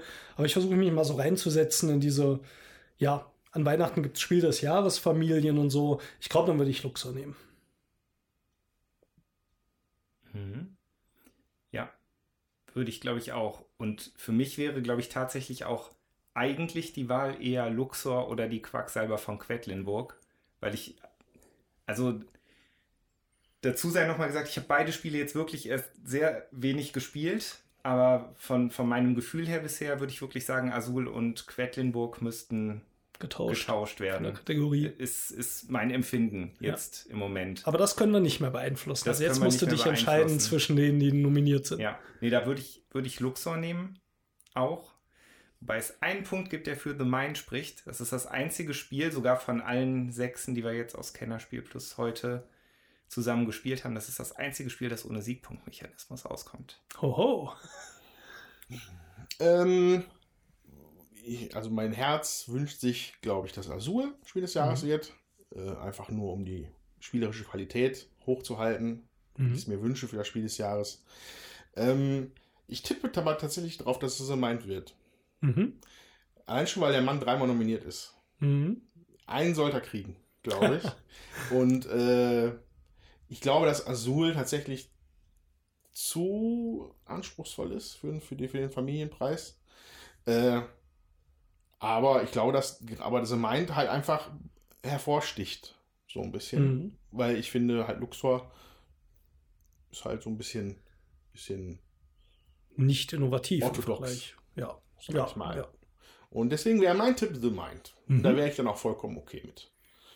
Dann bin ich mal gespannt, wann die Preisverleihungen sind, habe ich jetzt gerade gar nicht im Kopf. Anfang Juli sind die Kinderspiel, immer. Ne? Und dann kommt Preisverleihung und dann werden wir sicher auch noch mal kurz drüber sprechen, wer es denn nun geworden ist. Ja.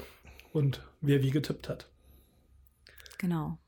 Ja, damit kommen wir zum Ende heute eines kürzeren Podcasts. Wahnsinn! Da müssen wir uns jetzt noch 13 Minuten was hier aus den Haaren. Nee. Hört uns doch einfach noch 13 Minuten beim The Mind spielen Beim zu. Aufräumen. Vielen Ja. Dank, dass ihr dabei wart.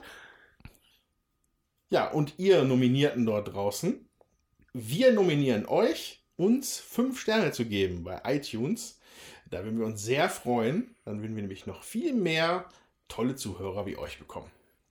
Ja, und wir freuen uns über jegliche Kommentare auf Facebook, auf Twitter, unter unserem Podcast. Äh, Soundcloud weiß ich nicht, ob man da auch nur, äh, kommentieren kann. Kann man sogar auch, aber auch auf der Website www.würfelwerfer.net. Genau. Ja, und wir freuen äh, uns von euch zu hören und auch darüber, was ihr glaubt, wer denn das Rennen machen wird. In diesem Sinne, bis zum nächsten Mal. Tschüss. Tschüss.